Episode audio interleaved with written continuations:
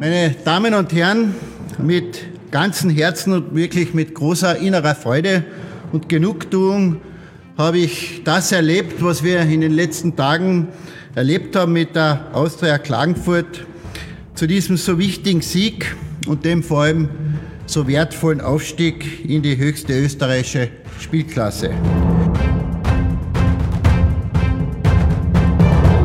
Man muss ja das immer im Gesamten sehen, in der Gesamtgeschichte betrachtet, dass hier, wenn man einen Rückblick macht, es ja nicht so einfach war im letzten Jahrzehnt und darüber hinaus.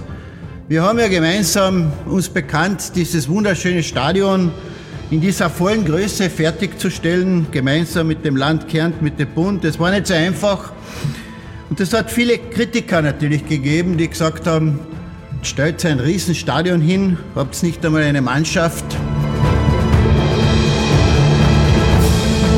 Gerade an solchen Tagen wie heute, ich denke jetzt ziemlich genau ein Jahr zurück.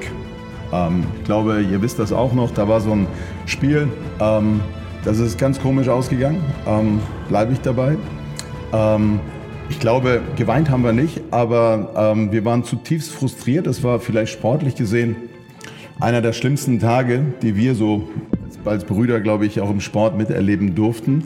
Ähm, da sieht man, wie eng äh, das alles beieinander ist zwischen Aufstieg und Feiern und alles ist super. Ähm, und eben, wenn es mal nicht so läuft, dass man aufsteht. Ähm, wir haben da nicht lange getrauert, sondern haben gesagt, okay, aufstehen, abwischen, du hast es gesagt, einmal mehr aufstehen als hinfallen ist wichtig. Wir haben damals gesagt, Klagenfurt kommt. Wir beide haben, glaube ich, relativ früh auch gesagt, ähm, dass wir in die erste Liga wollen. Ich glaube, damals hat man uns für vermessen gehalten. Man hätte am liebsten ein bisschen Fieber gefühlt. Ähm, auf der anderen Seite, wir sind jetzt äh, tatsächlich in der ersten Bundesliga. Und äh, es ist ja immer wichtig, sich da neu zu justieren. Und wir haben das auch vorher gesagt, wir gehen da nicht hoch, um relativ schnell wieder runterzukommen. Also der Slogan für die Zukunft, Klagenfurt ist angekommen in der ersten Bundesliga und wir sind gekommen, um zu bleiben. Gerade dieser Erfolg oder die letzten zehn Tage, die wir Austrianer sozusagen erlebt haben, waren ja eigentlich im Endeffekt ähm, beruhten praktisch auf, auf, auf diesen Einstieg eben der Karajica-Brüder ähm, vor zwei Jahren mehr oder weniger.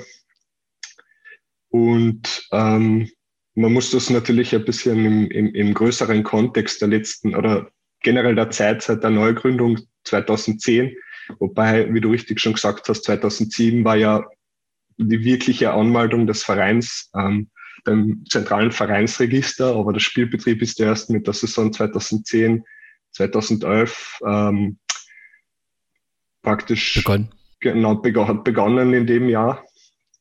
Und ähm, diese zehn Jahre oder diese neun Jahre, besser gesagt, bis zum, bis zum Februar 2019, waren ja in Wirklichkeit nicht viel anders von dem, was wir es jetzt erleben. Also die aus der Klagenfurt hat seit der Neugründung in Wirklichkeit nur ein Jahr gehabt, was sie sowas wie ein Mitgliederverein war.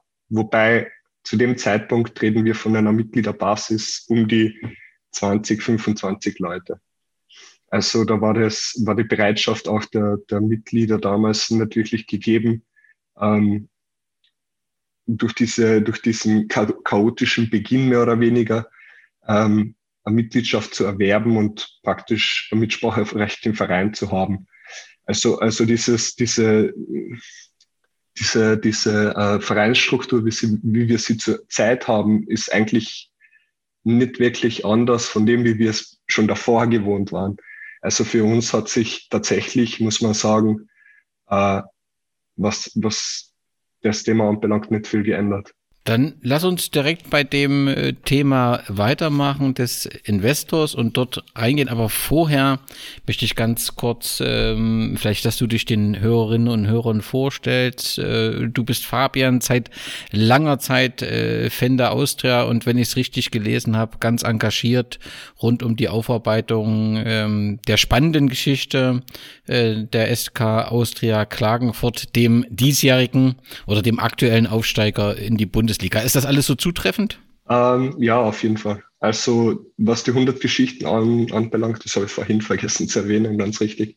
Ähm, ja, also da habe ich zumindest den Großteil oder viel der Recherchearbeit, vor allem der Zeit zwischen, also von der Gründung der Originalen aus der Klangfurt 1920 bis eben ähm, zum Verbot 1938 gemacht. Alles, was danach war, vor allem ab 45 hat dann der Christian Rosenzopf gemacht, der ähm, sicher einer der größten Austrianer ist, den ich kenne, vor allem ähm, für sein Engagement. Er ist ein Stadionsprecher bei uns ähm, und hat extrem viel gemacht. Also da muss ich meinen Hut ziehen und, und ihn noch einmal extra erwähnen. Ja, man sieht es auch auf der Internetseite, wo er sehr präsent ist. Auch rund um den Verein ist er, äh, taucht sein Name immer wieder ähm, auf. Die Ehrung, die Meisterschaftsehrung oder die Aufstiegsehrung, nicht Meisterschaftsehrung. Mhm. mhm. Äh, die Aufstiegsehrung war ja auch im Rathaus, das spielt ja auch eine Rolle. Dann lass uns gleich zu Beginn vielleicht mit dem Thema wirklich Investor äh, anfangen, äh, denn das spielt ja aktuell eine große Rolle, weniger in Klagenfurt sondern äh, in Innsbruck vielleicht ein ganz kurzer Blick äh, zu Wacker. Mit welchem Gefühl schaust du auf die Entwicklung dort? Ist das so ein ähm, Mensch, zum Glück passiert das bei uns nicht. Ist das so ein, um Gottes Himmels Willen, was passiert denn schon wieder mit den Wacker-Fans? Wie, wie betrachtest du die Entwicklung, die ja schon ähm, insbesondere durch die Pressekonferenz, wo wirklich engagierte Vorstandsmitglieder ja den Tränen nah war, so das, das berührt einen ja schon so eine Pressekonferenz, oder? Ja, auf jeden Fall. Ich habe sie mir nämlich auch angeschaut. Ähm, Gerade die Geschichte oder die sehr wechselvolle Geschichte vom FC Wacker ist jedoch gewissermaßen mit unserer irgendwo vergleichbar. Also überhaupt was diese ähm, Fusionen, Neugründungen, ähm, politische äh, viel politisches Wechselgeld, was da gewechselt worden ist über die Jahrzehnte. Dann FC Tirol, bei uns war es der FC Kärnten. Ähm, also man, man sieht da ziemliche Parallelen. Also kann ich da mit den, mit den Fans vom, vom FC Wacker schon durchaus mitleiden, was den Punkt anbelangt. Aber ja, es ist natürlich für, für, für die Schwarz-Grünen eine extrem schwierige Situation und wie gesagt, also in die Situation kann ich mich schon hineinversetzen, weil es ja doch bei uns auch immer, immer sehr, sehr schwierig war, was das Finanzielle anbelangt. Angefangen hat das, so habe ich es gefunden, äh, Ende 2018, äh, dass der damalige Präsident Peter Svetis äh, sich auf die Suche gemacht hat äh, nach einem Investor. Und das sollte auch ziemlich schnell passieren. Da ist die erste Frage, war damals die Situation so, dass es wirtschaftliche Schwierigkeiten gab oder war die Situation so, dass man einfach ähm, neues äh, Geld brauchte, um, um neue Ziele anzugehen? Was war der Hintergrund dieser Investorsuche? Da muss ich wieder ein bisschen weiter ausholen. Also das Peter Svetic war früher äh, in den Nullerjahren ähm, Vorstandsmitglied beim, beim Grazer AK, ist äh, mit dem GAK 2004 sogar österreichischer Meister geworden. Und dem GAK ist das gleiche Schicksal, ähm, das gleiche Schicksal passiert wie vielen anderen erfolgreichen Vereinen in Österreich der 90er und 2000er Jahre. Sie sind nämlich nach einem riesengroßen Erfolg pleite geworden. Und der Peter Svetic war eben damals als, als, als Vorstandsmitglied natürlich nicht unbeteiligt und das ist nach wie vor, ähm, weiß jetzt gar nicht, wie die aktuelle Situation ist, aber es dürfte, glaube ich, noch ein Verfahren ein, anhängig sein. Jedenfalls ist er 2011 bei uns eingestiegen. Und diese Ära Peter Svetic war eigentlich bei uns von 2011 bis 2019 im Februar eigentlich dadurch geprägt, dass wir jede Saison ähm, mit, mit der Sorge hineingegangen sind, dass es den Verein im Winter nicht mehr geben könnte. Also man, man, man hat praktisch gewusst, okay, der Peter Svititz wird die Mittel lukrieren, damit der Spielbetrieb irgendwie ähm, ähm, irgendwie weitergeht. Weitergeht, genau, ja. Ähm, aber man hat genau gewusst, das ist nicht nachhaltig. Es wird früher oder später ähm, wird es den Verein aufstellen, früher oder, oder er wird eben verkauft, mehr oder weniger. Wir haben ja 2015, 16 ein kurzes Intermezzo in der zweiten Liga gehabt. Damals war es ja, am Anfang der Saison war ja, war ja die Euphorie riesengroß. Wir sind in der Relegation äh, vor 4500 Zuschauern im, im Wörthersee Stadion gegen Bahndorf aufgestiegen. wir haben dann plötzlich haben wir in, in, in einer damals so, sogenannten der besten zweiten Liga der Geschichte gespielt, gegen Wacker Innsbruck, gegen Austria Salzburg, gegen, ähm, gegen den Lask, damals noch in Zweitklassik. Und ähm, die Euphorie war riesengroß. Und, und in, zu, im, im Frühjahr hat sich dann herausgestellt, dass dieser äh, damalige Investor, das war nämlich der Hanseatische Fußballkontor, das war auch ein norddeutsches ähm, na, wie wollen wir es nennen? Es war ein Unternehmen, das sich praktisch am Spielertransfers beteiligen wollte. Also das, was ja mittlerweile eigentlich durch die FIFA verboten ist, meines Wissens nach, war damals jedenfalls noch möglich. Und dieser Investor ist, ist äh, dann praktisch verschwunden, mehr oder weniger. Und äh, die, der ÖFB bzw. die Bundesliga hat dann der Austria Klangfurt die Lizenz verweigert und wir mussten dann wieder in die Regionalliga absteigen als Tabellen vor, vorletzter, also aus der Wellen 8 in der damaligen zehn, äh, aus zehn Vereinen bestehenden zweiten Liga. Und dann war die Saison 2016, 17, da hat es dann ein kurzes Intermezzo mit Marco Weishaupt gegeben. Das war mm, okay, ehemaliger, genau, ja, der war ganz kurz da, hat acht, neun Spiele in Schlepptau mit gehabt, von den Bahamas, von überall her. Also das war ich meine, für uns nichts anderes. Also, also wir haben solche ähnlichen Geschichten schon zwischen 2011 und 2014 gehabt, wo dann plötzlich acht, neun Spieler in der Winterpause aufgetaucht sind. Aber jedenfalls ist damals 2016, 17 der Marco Weishaupt mit diesen Spielern aufgetaucht, war dann auch nur ein paar Monate da und ist dann wieder verschwunden. Und der Peter Svetitz war halt immer noch im Amt. Ähm, so sind wir eigentlich durch die Jahre gekommen bis zur Saison 2017, 18, wo dann praktisch die Ligareform war in Österreich, wo die zweite Liga geöffnet worden ist und die Lizenzanforderungen um ein Vielfaches äh, erleichtert wurden und, und somit war es sogar selbst für unseren Verein möglich, unter Peterswitz jetzt in die zweite Liga aufzusteigen.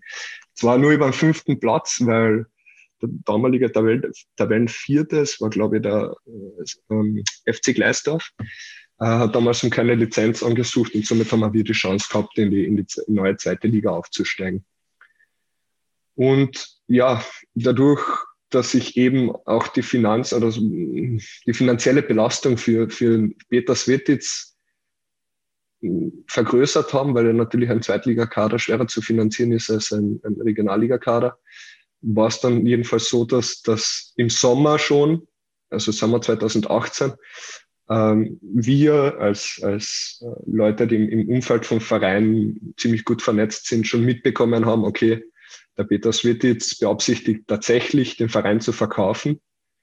Ähm, solche Gerüchte hat es zwar schon öfters gegeben, aber das waren eher so naja, man hat sich gedacht, okay, er, er, versucht nur zu schauen, was möglich ist, aber er will nicht wirklich verkaufen. Im, um, Im, ersten Moment haben wir uns natürlich auch alle gedacht, okay, ja, es wird wahrscheinlich wieder so auf das hinauslaufen, da Peter Svetic wohl äh, schaut, was geht, was möglich ist, wer sich meldet. Ähm, Im Endeffekt war es aber dann ziemlich konkret. Und die ersten Interessenten haben sich dann schon im Sommer gemeldet. Unter anderem ähm, war da auch der VfL Wolfsburg dabei, die ja beim SK in St. Pölten an Bord sind. Ähm, und eben, eben ähm, Home United vom Tomislav Karajica, äh, beziehungsweise vom Željko Karajica, die ja dann äh, im, im, nach langen Verhandlungsrunden, vor allem im Winter, im, im November, Dezember 2018, ähm, den Peter Svetitz den Verein abkaufen können, konnten und dann im Februar präsentiert worden sind. Erklär mir das nochmal, du hast das vorhin schon gesagt, der Peter Svetitz ist bei uns eingestiegen. Nun ist in meiner Welt wird ein Präsident äh, gewählt aus, aus der Mitgliedschaft und jetzt sagst du auch, der Verein ähm, wurde durch Home United übernommen, beziehungsweise an Home United verkauft. Wie, wie funktioniert das rechtlich, ja, also wir hatten ja das Beispiel Wacker Innsbruck, dort hat man es ja tatsächlich mhm. mit Mitgliedschaft geregelt und dann so eine Art Kernmitgliedschaft, wo jemand besonders viel oder an, äh, in der Häufigkeit des Mitgliedsbeitrages äh, entsprechend an, Anteile, äh, Mitgliederstimmen äh, erwerben kann. Wie funktioniert das bei Austria Klagenfurt? Also wie, wie, also ist das dann im Prinzip die Gesellschaftsform, dass die dann verkauft wird und die Lizenz ist dann eben nicht ein Verein, sondern äh, eine GmbH? Oder wie funktioniert das?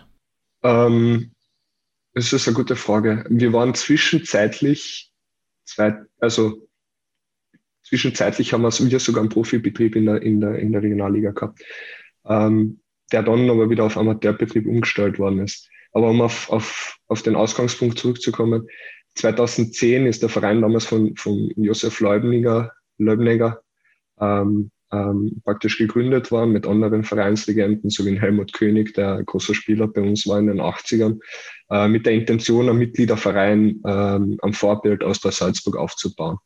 Das Problem ist aber in erster Linie das, wir sind nicht aus der Salzburg und wir sind auch nicht der GAK. Du hast zwar eine Fanbasis, aber die richtige Fanbasis, die wirklich gewillt war, zu dem Zeitpunkt eine, eine Mitgliedschaft abzuschließen und auch um den damaligen Preis, ähm, war halt wirklich klein. Also das waren dann wirklich diese, diese Mitgliederversammlung von 20, 25 Leuten, wie am Anfang bereits angesprochen. Ähm, die Situation am Anfang, wo ich noch relativ, also da war ich noch jünger und, und noch nicht so involviert in dem Ganzen, ähm, war die, dass, dass der Verein von der Stadt ähm, also die Stadt hat praktisch dem Verein noch Geld geschuldet, wollte es aber nicht auszahlen. Wir sind ja ähm, mit dem Ticket des SC St. Stephan in der, in der Regionalliga Mitte gestartet, der ja zu dem Zeitpunkt schon pleite war. Und ähm, die Schulden wurden praktisch von der Stadt bezahlt, des SC St. Stephan. Warte, ganz kurz, da müssen wir, glaube ich, die Hörer nochmal mitnehmen. Also gestartet seid ihr, äh, irgendjemand hat 2007 die Austria gegründet, da hat ihr aber das noch nicht war der Helmut König, genau. Er hat, er hat den Namen im Vereinsregister praktisch eingetragen, damit er gesichert ist, weil, genau, es hat ja einen besonderen Grund dafür gegeben, weil ja 2007 wurde ja die, äh, der SK, also praktisch der FC Barsching aus, aus Barsching nach Klangfurt transferiert. Und aus dem Grund hat er praktisch den Namen sichern lassen, damit dieses Konstrukt sich nicht aus der Klangfurt nennen kann. Das war die Intention dahinter. Auf den FC Pasching kommen wir auch noch und deswegen war das 2007, 2010 konnte dann Austria Klagenfurt am Spielbetrieb teilnehmen, aber das passierte in Kooperation mit dem Regionalligisten St. Äh, Stephan mhm. und offensichtlich ging es diesem Regionalligisten nicht ganz so gut, wenn ich das richtig verstanden habe, wie du das gerade geschildert hast. Genau, der, der SC St. Stephan war zu dem Zeitpunkt äh, mit 400.000 Euro circa verschuldet ähm, die Stadt Klagenfurt hat dem Verein ähm, die Möglichkeit offen, also gegeben, wenn sie praktisch in der Spielgemeinschaft mit der aus der Klagenfurt gehen, werden die Schulden übernommen und der SC St. Stephan kann praktisch in der zweiten Klasse neu starten, ohne auf diesem Schuldenbau, auf diesem Schuldenberg sitzen zu bleiben. Und ähm, die Austria Klagenfurt ist dann praktisch zuerst, das war aber ganz eine kurze Periode, eine Spielgemeinschaft in die Saison gegangen und der SC St. Stephan ist dann in der, in der Austria Klagenfurt praktisch aufgegangen, während aber die, der SC St. Stephan selbst, also nicht vereinsrechtlich selbst der FC, äh, SC St. Stephan, sondern die Verantwortlichen, die ehemaligen Verantwortlichen des SC St. Stephan, äh, diesen Verein in der letzten Spielklasse im Kärntner Unterhaus praktisch neu gründen konnten, ohne, ohne ähm, ohne, ohne diese Schulden abbezahlen zu müssen, weil die von der Stadt übernommen worden sind. Und ähm, es war jedenfalls so, dass, dass schon am Anfang, es hat schon am Anfang extrem gekrankt. Also diese, dieses Geld, was dem Verein noch zusätzlich versprochen worden ist, ist dann äh, nicht zum Verein gegangen. Der Verein ist in irrsinnige finanzielle Probleme gekommen. Es hat ein kurzes Intermezzo dann gegeben, 2011 im Sommer mit mit äh, Hans Locker, der der den Verein kurzzeitig übernommen hat. Ähm, viele, viele, viele äh, Fans sind in, zu dem Zeitpunkt wirklich, wirklich äh, enttäuscht worden, haben eigentlich schon ab, also ähm, man hat halt gemerkt, dass einfach diese Enttäuschung riesengroß ist. Und äh, es ist dann kurzzeitig eine, eine Mitgliederversammlung einberufen worden oder eine Generalversammlung, ähm, an der aber dann in, de facto keine, keine, äh, keine entsprechende Anzahl vertreten war, die die Sicherheit garantieren könnten, dass dieser Verein als, als, als Mitgliederverein fortbestehen könnte. Also kurz gesagt, die Statuten sind zu dem Zeitpunkt dahingehend geändert worden, dass aus einem tatsächlich offenen Mitgliederverein kein offener Mitgliederverein wird. Und ja, es ist auch bis heute nicht möglich, äh, äh, ordentliches Mitglied für einen Verein zu sein. Man kann unterstützendes Mitglied, Mitglied des Vereins sein. Ja, es ist ähm, zu dem Zeitpunkt hat sich da anscheinend im Hintergrund etwas geändert, wo ich aber natürlich als, als Nicht-Anwesender auch nicht wirklich viel so, sagen kann, wie das genau abgelaufen ist. Aber jedenfalls ist da, äh, hat sich etwas verschoben, ähm, was dann praktisch den Einstieg von, von Peter Svetitz oder ihn als Präsidenten, als gewählten Präsidenten möglich gemacht hat.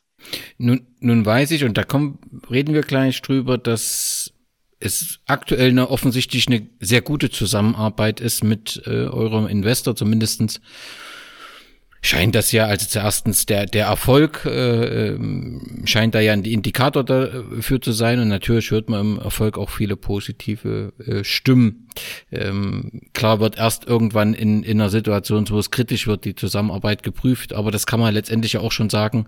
Vor einem Jahr habt ihr den Aufstieg knapp verpasst und ähm, da war jetzt auch kein nicht wirklich wahrnehmbaren großen Zwist äh, zwischen Investor und Verein, aber trotzdem völlig unabhängig von den jetzt handelnden Personen, bist du doch mit, mit so einem System immer ausgeliefert demjenigen, der die Vereinsführung oder innehat, weil der ja kaum kontrolliert werden kann, oder? Also das ist äh, im Prinzip ist doch vorprogrammiert, dass dass immer dann, wenn finanzielle Schwierigkeiten sind, wird man jeden, der vorbeikommt, nehmen und damit ist doch letztendlich, ähm, also ist es doch ein enorm großes Risiko, dass man immer wieder so ein Auf und Ab hat, wie es letztendlich ja auch die Geschichte äh, von der Austria auch zeigt, oder?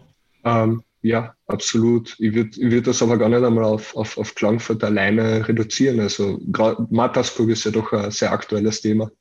Da ist es zwar kein Investor, sondern es sind wirklich Einzelpersonen.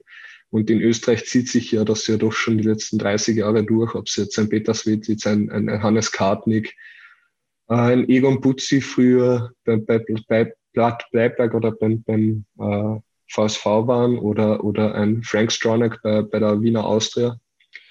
Ähm, ja, definitiv. Es, es ist halt schwierig, dieses, ähm, dieses Vereinsleben oder wie Vereine strukturiert sind, mit auf, auf Deutschland umzumünzen, meiner Meinung nach, weil es in Österreich einfach dieses, dieser ganze, ähm, dieser, dieses ganze gesellschaftliche Interesse für den Fußball einfach nicht da ist.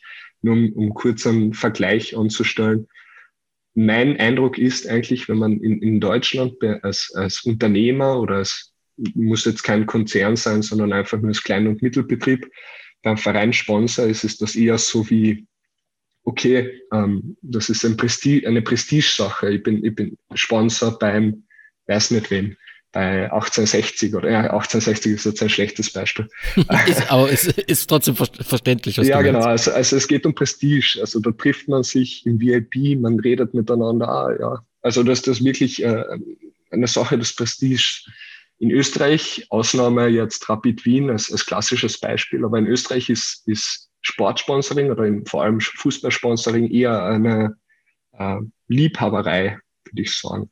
Oder, oder es geht eher darum, sich selbst zu profilieren. Das sind dann die berühmten Dorfkaiser, wie wir es in Österreich ja ein Dutzenden Vereinen haben, wie Annal in Hartberg, Riegler in Wolfsberg, in Warten ist die Frau Langens, früher der Herr Haas in, in, in Grödig und so weiter und so fort.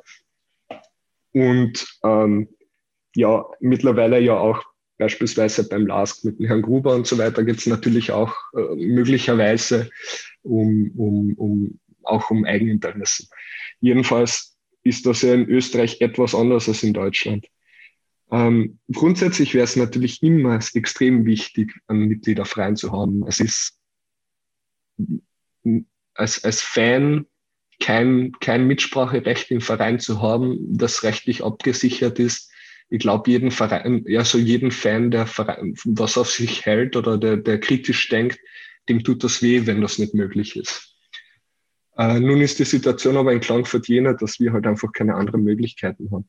Also ich muss das nach, nach elf Jahren seit der Neugründung in der Deutlichkeit sagen, weil einfach dieses, dieser Sponsorenpool, der es uns ermöglichen würde, selbst, wir reden, wir reden ja nicht einmal vom Bundesliga-Betrieb, wir reden selbst, selbst nur Regional, Regionalliga-Betrieb. Dieser Sponsorenpool existiert einfach nicht.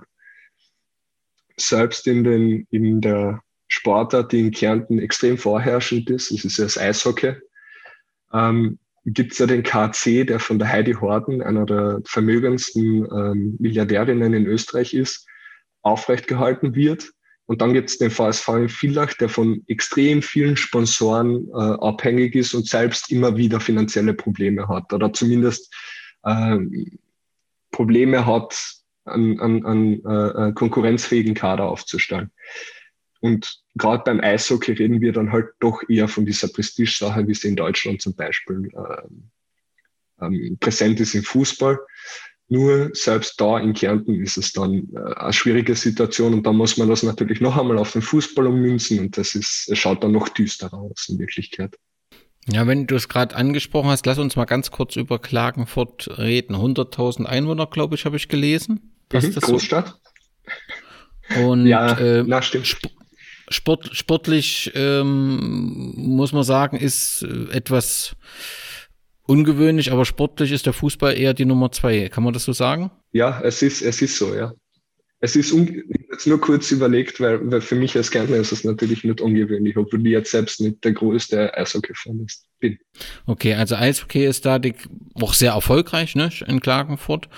Und ja. ähm, ja, was, was macht, was haben, was gibt's für Industrie oder was, was sind so die Hauptarbeitgeber in Klagenfurt? Wo arbeite ich da, wenn ich in Klagenfurt wohne? Tourismus sicherlich? Äh, Tourismus in Klagenfurt jetzt nicht wirklich, obwohl auch, aber, aber Stadttourismus existiert in Klagenfurt in der Form jetzt nicht wirklich, wie es jetzt der, der Seentourismus in Kärnten eigentlich ist. Ähm, ich würde auf höchstwahrscheinlich die Stadtwerke auf jeden Fall ähm, werden, werden mitunter der größte Arbeitgeber sein. Richtig große Konzerne in Klagenfurt. Es gibt zwar also europaweit bekannte Unternehmen, in Klagenfurt gegründet worden sind. Das ist Unternehmen, äh, unter anderem Bargo, also die Getränkemarke. Ähm, der Philips-Standort war immer in Klagenfurt, der Österreich-Standort, der Mazda-Standort, die unter anderem auch äh, über Auto Eisner Sponsor bei der Austria Klagenfurt sind, ist auch in Klagenfurt. Stroh 80 ist aus Klagenfurt. Ähm, das sind so die, die ähm, Unternehmen, die aus Klagenfurt sind. Große Industrie gibt's in Klagenfurt selber nicht. Das ist eher dann, die Industriestädte sind dann eher, eher ähm, St. Veit oder Villach.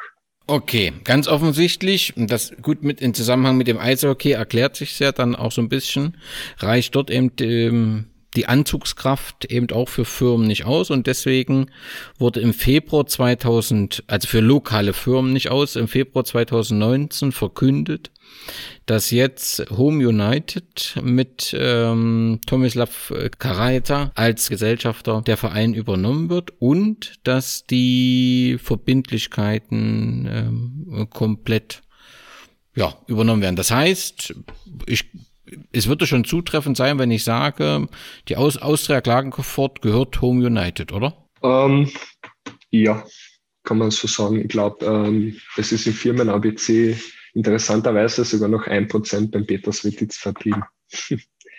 aber das, ich, ich kann es mir selbst nicht erklären, aber ich bin auch kein Wirtschaftsexperte. Also ja. Okay, und dann erklärt sich nämlich schon die nächste Frage, weil das hat mich dann doch sehr gewundert. Im März 2019 ging auch in Deutschland über die Ticker eine DPA-Meldung, dass äh, im Rahmen der Mitgliederversammlung, die in Hamburg stattgefunden hat, ein neuer Präsident gewählt wurde. Und das habe ich so vorne und hinten nicht zusammenbekommen. Wie kann es sein, dass die Mitgliederversammlung von Austria Klagenfurt in Hamburg stattfindet?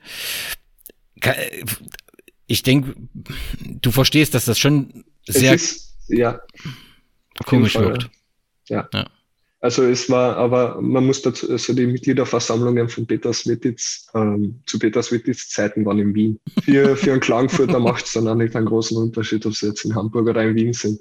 Ähm, für Peter Swetitz war es tatsächlich so, die äh, Anwalts, also die Mitgliederversammlungen haben in der Anwaltskanzlei von Skender Fani stattgefunden. Das ja äh, bekannter Freund von, von, von äh, Peter Svititz war, zwischenzeitlich, glaube ich, sogar Vizepräsident bei uns. Und da sind sie zu zweit oder zu dritt drin gesessen und das war die Mitgliederversammlung. So viel dazu, ja. Aber ich, ich verstehe natürlich, dass das äh, von außen betrachtet, ähm, ja, etwas, etwas unverständlich beäugt wird. Ich, ich kann es natürlich nachvollziehen, aber wie gesagt, wenn man, wenn man elf Jahre bei dem äh, Fan oder, oder zumindest elf Jahre da noch äh, mitgefiebert hat oder mitgelitten hat, mehr oder weniger, weil mit zum Feiern hat es nicht wirklich viel gegeben, äh, ist, es, ist es schon ein bisschen, ist, also erschreckt, ihn, erschreckt einen nicht mehr viel, leider. Okay, aber ein kurzes Aufhorchen gab es dann im Dezember 2019. Da plötzlich ging durch die äh, Medien äh, triste Lage bei Austria Klagenfurt. Da ähm, hat ähm, die Bundesliga die Jahresabschlussdaten äh, veröffentlicht und da war bei euch ja sehr großer Anteil negativer Zahlen. Und da hatte der damalige Präsident dann aber gesagt, dass das, ähm, dass das alles bekannt war und dass ähm, die Schulden dann abgearbeitet werden beziehungsweise durch den Investor äh, übernommen werden und dass das alles nicht so also, dass das kein Problem ist, dass einfach bekannt war, dass es eine relativ große Verschuldung gibt und äh, dass das aber alles abgearbeitet wird. Ist das dann passiert? Also ähm, ist im Prinzip ähm, aus der Klagenfurt schuldenfrei oder ist dann gar nichts bekannt, wie die finanzielle Situation ist?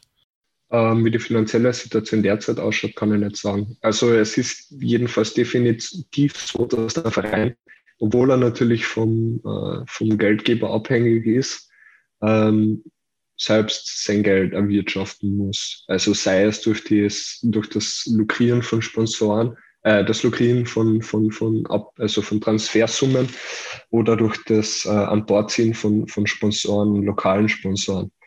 Ähm, also da ist, da gibt's schon, also das ist nicht wirklich so der Geldgeber, der sagt, ja, ich, ich schieße jetzt einmal zwei Millionen Euro für die kommende Saison vor und macht's was draus, sondern das ist wirklich so, ähm, ich finanziere praktisch den, den, Spielbetrieb, das Mindeste. Ähm, und alles andere muss der Verein natürlich selbst für sich erwirtschaften. Was ja grundsätzlich kein schlechter, Ab an, äh, kein schlechter Ansatz ist, weil ja der Verein dadurch gezwungen ist, ähm, gewissermaßen etwas unabhängiger vom Investor zu agieren. Wie die, wie die aktuellen Zahlen ausschauen, kann ich leider nicht sagen. Das werde ich wahrscheinlich auch erst im Dezember können, wenn dann wieder die ähm, Finanzkennzahlen von der Bundesliga veröffentlicht werden. Ich habe aber gewissermaßen schon ein Vertrauen in die Bundesliga, wobei das jetzt durch den Mattersburg-Skandal etwas erschüttert ist, dass wenn ein Verein eine Lizenz bekommt, dass er ähm, finanziell zumindest durch, durch Bankgarantien gut abgesichert sein sollte. Der nächste Schritt war, dass dann ähm, der Bruder Schelker, ja. dazu kam und bei ihm, das ist ja eine fantastische Vita, also er ist ja ähm, ein Medienexperte, ähm, hat für die Pro7 Sat1 Gruppe gearbeitet und ähm, ja, also das scheint mir so, dass er auch so ein bisschen der, der, der eigentliche Macher ähm, da ist und der hat auch glaube ich, ein großes Verständnis, wie Medien funktionieren, wie ich einen Verein positionieren muss, um ihn interessant zu machen. Also er scheint für mich ein, ja, der maßgebliche Aktive hier zu sein. Ist das so zutreffend oder hat da jeder von den beiden Brüdern seinen Bereich, in dem er aktiv ist? Ähm, ja, tatsächlich hat sich dann eigentlich mit der, mit der, ähm, mit dem Präsidenten Matschek geändert. Also jetzt nicht durch ihn, aber mit ihm ähm, dass dann praktisch der Schelko ähm, mehr in den Mittelpunkt gerückt ist, im Gegensatz zu seinem Bruder, ja, der ja dann davor auch damals bei der, bei der Präsentation ähm, sie praktisch beim Verein auch eingestiegen sind, dass dann der Schelko jetzt praktisch mehr in den Mittelpunkt gerückt ist. Und ich würde eigentlich deine Einschätzung auf jeden Fall teilen, dass, dass äh, der Schelko eigentlich der ist, der hinter dem Ganzen äh, steht. Im März 2021 hat er der Berliner Zeitung ein Interview gegeben. Da ging es um das Engagement bei Victoria Berlin. Und da hat er gesagt, ähm, wir sind Unternehmer, äh, und glauben, dass man mit vernünftiger Arbeit viel erreichen kann. Wir suchen nicht den ganz schnellen Weg zum Erfolg, sondern einen nachhaltigen Weg. Wir kaufen keine fertigen Profis. Wir setzen auf Nachwuchs und werden auch ein Nachwuchsleistungszentrum bauen. Man benötigt Profis an wichtigen Stellen, beim Trainer, beim Sportdirektor, medizinische Abteilung, im Scouting. All das haben wir bereits geschaffen. Das dürfte ja fast deckungsgleich auch für Klagenfurt zutreffen, oder? Ähm, ja, also wir haben ähm, jetzt die Lizenz erteilt bekommen, dass wir eigene Akademie gründen dürfen, was ja jetzt im Sommer auch, auch passieren wird. Ähm, zurzeit gibt es in Österreich zwölf Akademielizenzen und normalerweise ist es so, dass es pro Bundesland ein, eine Lizenz gibt oder zumindest, ähm, wo es größere Vereine gibt, wie jetzt beispielsweise in Wien gibt es zwei Lizenzen oder in Oberösterreich in Ried und in Linz zwei. Tatsächlich äh, hat aber die Austria Klangfurt alle Auflagen erfüllt und, mittler und, und, und durch eine Reform ist es ja möglich, ähm, äh, die Lizenz für die Akademie zu bekommen, ohne dass die Bundesliga dagegen vorgehen kann. Also wenn praktisch diese Auflagen erfüllt werden, dann muss am Verein die Akademie-Lizenz ermöglicht werden. Das ist eigentlich für uns natürlich ein riesengroßer Erfolg in Wirklichkeit. Ähm, es ist ja, die, die Akademie in, in Klagenfurt war ja nach diesem Ende von, von, von SK aus der Kärnten, also ehemals FC Barsching, ist ja dann kurzzeitig zum Kärntner Fußballverband ähm, gewandert und durch den Bundesliga-Aufstieg des Wolfsberger AC 2012 äh, nach Wolfsberg gewandert. Aber die Akademie war aber dann immer noch in Klagenfurt. Das heißt, du hast als Austrianer bist du praktisch zum Stadion gegangen, ähm, zu dem Stadion, das eigentlich in deinem Heimatstadtteil liegt, in Weidmannsdorf, und hast gesehen, wie dort äh, junge Spieler ähm, in, in diesen schwarz-weißen Trikots in Klagenfurt von einem Wolfsberger Verein ausgebildet werden. Ähm, diese Botschaft, dass wir praktisch jetzt unsere eigene, eigene Lizenz bekommen, war natürlich durch die Reihen, äh, hat, hat für große für große Freude gesorgt, auf jeden Fall. Und auch für große Überraschung, oder? Also das, das hatte man so das Gefühl gehabt, dass, äh, dass niemand erwartet hat, dass das so funktioniert, dass man eben dann in Kärnten noch so eine Lizenz bekommt. Ähm, ja, auf jeden Fall. Also es hat sich zwar schon ein Jahr davor angedeutet. Man hat gewusst, äh, die Karaizas wollen das, diese Akademie auf, unbedingt haben. Ähm, und man hat gewusst, wenn diese, diese Auflagen erfüllt wird, dann wird da kein Weg daran vorbeiführen man hat eigentlich nur mehr noch jetzt im Frühjahr auf dieses Okay vom ÖFB gewartet. Das ist dann gekommen und ja, natürlich Fußball Österreich war auf jeden Fall überrascht, weil ja Kärnten ja doch nur 500.000 Einwohner hat und zwei Akademielizenzen wirken da überhaupt am selben Standort natürlich überraschend. Wir haben es schon angesprochen, dass Wolfsburg bei euch angefragt hat. In der Zwischenzeit ist bekannt, dass äh, man die U23 auflöst und dann ja mit St. Pölten wie auch immer und ob das auch in der zweiten Liga das so funktionieren wird, eine Art Farmteam machen wird. Das Verhältnis von Leipzig-Salzburg ist hinlänglich äh, bekannt. Offiziell sind es natürlich zwei getrennte Vereine. Äh, faktisch stellt sich die Situation äh, dann doch irgendwie anders da. Und jetzt gibt's da eine Verbindung zwischen Victoria Berlin und Klagenfurt. Und ist Victoria Berlin ähm, noch lang, lange nicht im Bereich äh, zweite oder erste Bundesliga, aber trotzdem hat man ja so das Gefühl, dass hier eine, eine, eine Entwicklung vorbereitet wird, dass in Klagenfurt ähm, möglicherweise potenzielle Talente, Spieler für Berlin ausgebildet werden. Sagst du, naja, das ist halt so eine unaufhaltsame Entwicklung oder sagst du, naja, irgendwie geht mir das so langsam auf die Nerven, so richtig gut finde ich das nicht, äh, dass wir dann irgendwie an Victoria mit äh, potenziell mit dranhängen? Also von mir waren Bekannte letztes Jahr, also in, in, in Prä-Covid-Zeiten einmal in Berlin, weil sie jemanden besucht haben ähm, und haben sich dann ein Spiel von Victoria Berlin angeschaut tendenziell würde ich nach dem, was sie gesagt hat, nicht davon ausgehen, dass die Victoria dahingehend der Gefahr sein könnte. Ich finde es natürlich interessant, dass man, dass man, also mich wundert ehrlich gesagt, dass, dass, die, dass die Investoren in die Victoria Berlin äh, investieren, weil sie doch selbst im Berliner Fußball ja vom, vom Fanpotenzial doch sogar hinter der Tasmania und, und, und Dennis Borussia liegen, würde ich jetzt behaupten. So ja, das, das trifft zu, ja. Ja, also es, es überrascht mich schon auf jeden Fall und ich weiß auch nicht, äh, dieses, diese, diese Idee hinter der Viktoria, die ja an, an sich ja natürlich ein, ein historisch großer Verein ist, ähm, was da eigentlich dahinter steht, was, was, was man eigentlich plant. Weil dieses, dieses äh, Leipzig-Salzburg-Modell, von dem ich natürlich überhaupt nichts halt, funktionierte unter Anführungszeichen auch nur deswegen, weil Leipzig, das war die Argumentation von Red Bull damals, weil Leipzig ein toter Standort ist, was ja natürlich nicht stimmt, weil es gibt Chemie, es gibt Lok, aber, aber das über 600.000 Einwohnerstadt, die in keiner Profiliga vertreten ist.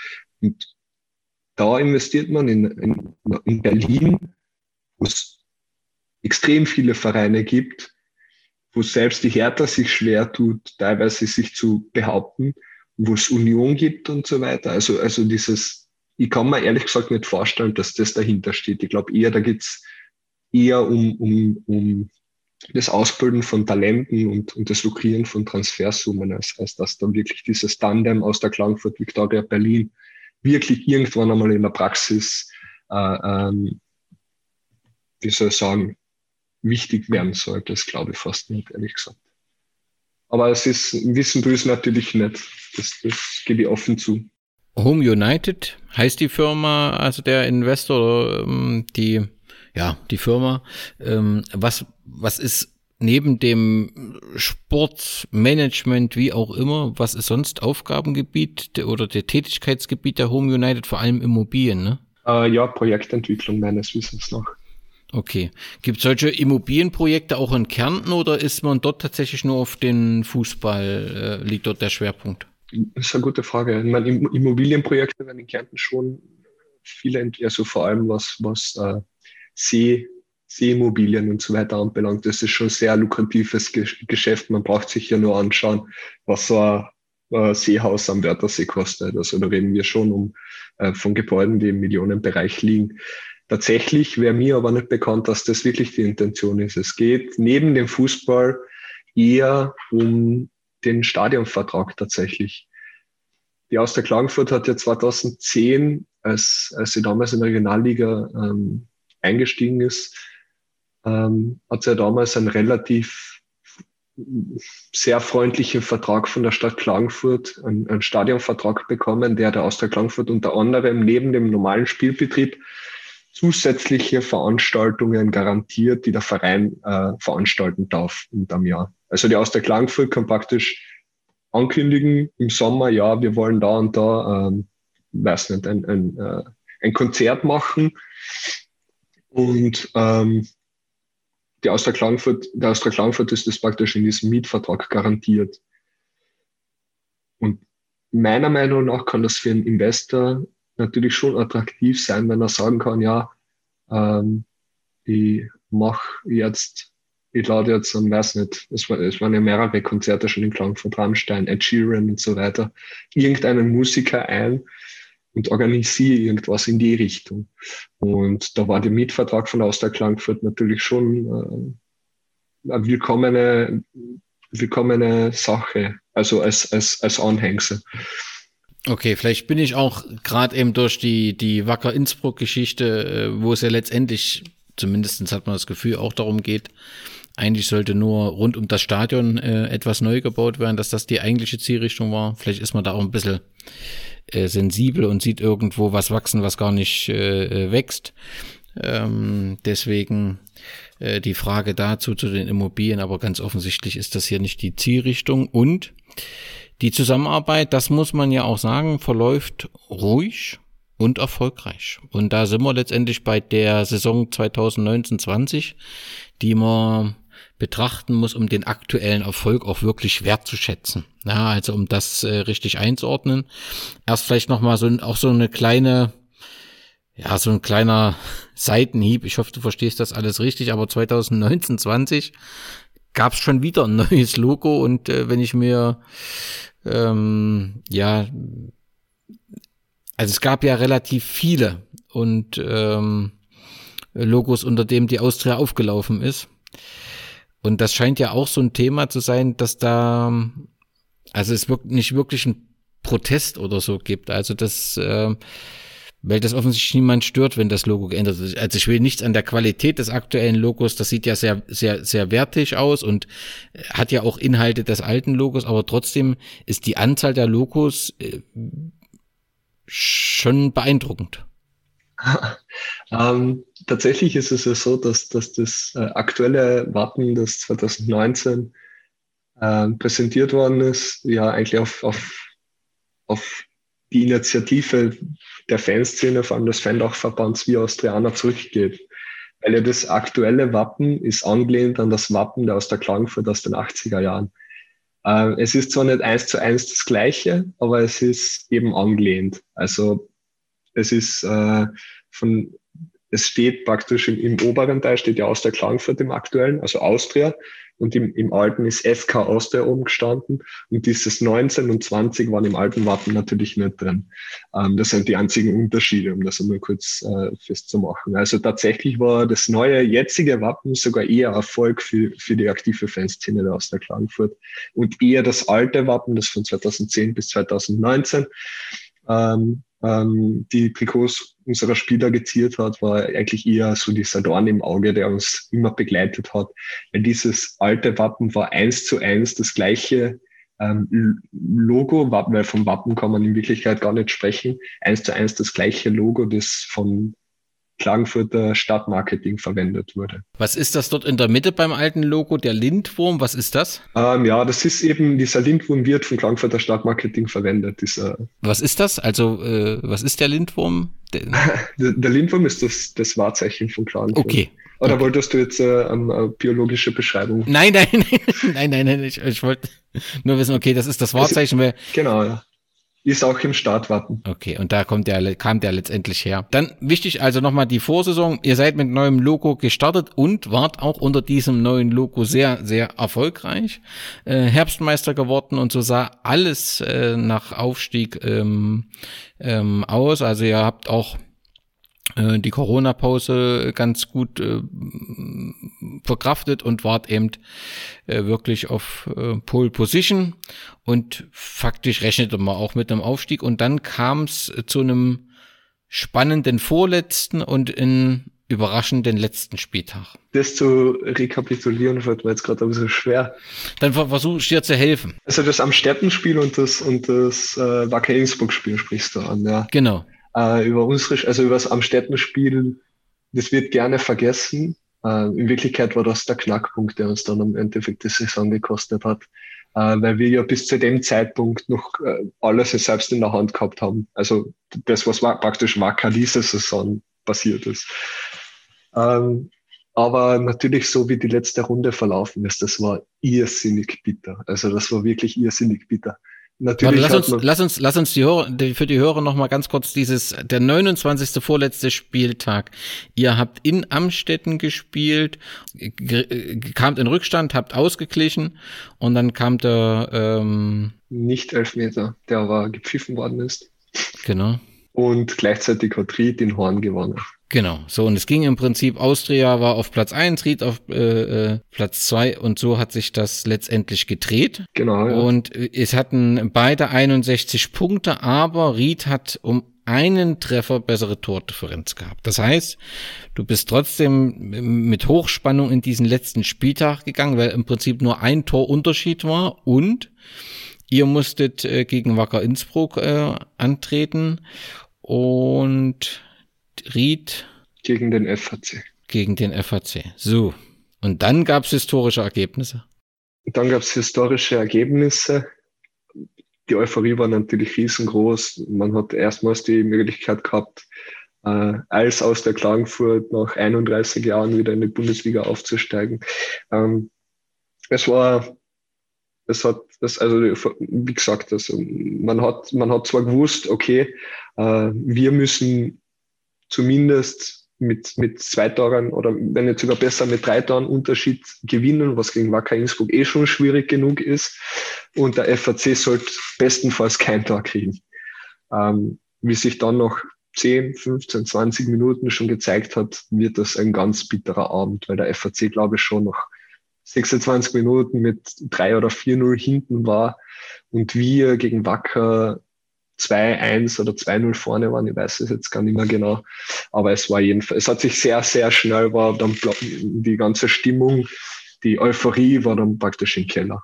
Ja, und ähm, also das Ergebnis war dann, Ried gewann mit 9 zu 0, ihr zu 6 zu 1, was ähm, ja schon beides beeindruckende Ergebnisse sind, aber Ried ist aufgestiegen. Und wenn man eben weiß, dass man bis eben zum vorletzten Spieltag ähm, Tabellenführer war und eben ganz nah dran war am Aufstieg, da war die Frustration schon recht groß und ich nehme an, dass man natürlich in erster Linie die Schuld beim FAC gesucht hat, oder? Ähm, ja, ich kann mich erinnern, ich habe am nächsten Tag habe ich mir die Highlights angeschaut und die war so grantig, weil du diese, den, du, du hast den FAC-Spielern im Gesicht angemerkt, dass es ihnen scheißegal war. Es war ihnen richtig gehend scheißegal. Die, teilweise ist, ist, ist mitten im Spiel hat man, haben die Rieder und die FAC-Spieler untereinander abgeklatscht. Man hat halt gemerkt, die, die waren schon mit einem Bein im Urlaub. Im Vorfeld war damals noch der Markus Sahanek, der unter anderem auch schon bei uns gespielt hat, ähm, ist, äh, hat sich plötzlich, ja, er, er, er kann für den FAC, er war ein FAC-Spieler, er kann plötzlich für den FAC nicht auflaufen, weil er muss nach Malta. Er hat, äh, weiß nicht, war auf Urlaub oder hat Vertragsverhandlungen. Zu dem Zeitpunkt war er halt einer der wichtigsten äh, Topscorer des FAC und der hat dann kurzfristig gesagt, ja, nein, er spielt nicht gegen Ried, er muss nach Malta. Das war schon einmal äh, das erste Mal, wo sich jeder gedacht hat, okay, ähm, wie soll ich sagen, der Wettbewerb dürfte anscheinend nicht mehr gesichert sein, und beim FAC die Spieler schon mit, mit den mit die halben, äh, mit Anfuhr schon im Urlaub stehen. Also die Frustration war natürlich riesengroß, überhaupt in die Tage und teilweise sogar noch in den Wochen danach nach diesem Spiel auf jeden Fall. Okay, aber ihr seid in die neue Saison gestartet und habt dann nach drei, vier Monaten Peter Packhult als Trainer verpflichtet. Der, glaube ich, wenn ich es richtig weiß, beim FAC auch irgendwie im Aufsichtsrat, Aufsichtsrat ja. ja. also im Prinzip dort äh, mit tätig war. Und, also mir sind relativ wenig Kommentare in Erinnerung, inklusive meinen Gedankengängen, die das positiv bewertet haben. Also da war schon eine relativ große Skepsis da. War das bei dir auch oder warst du zuversichtlich?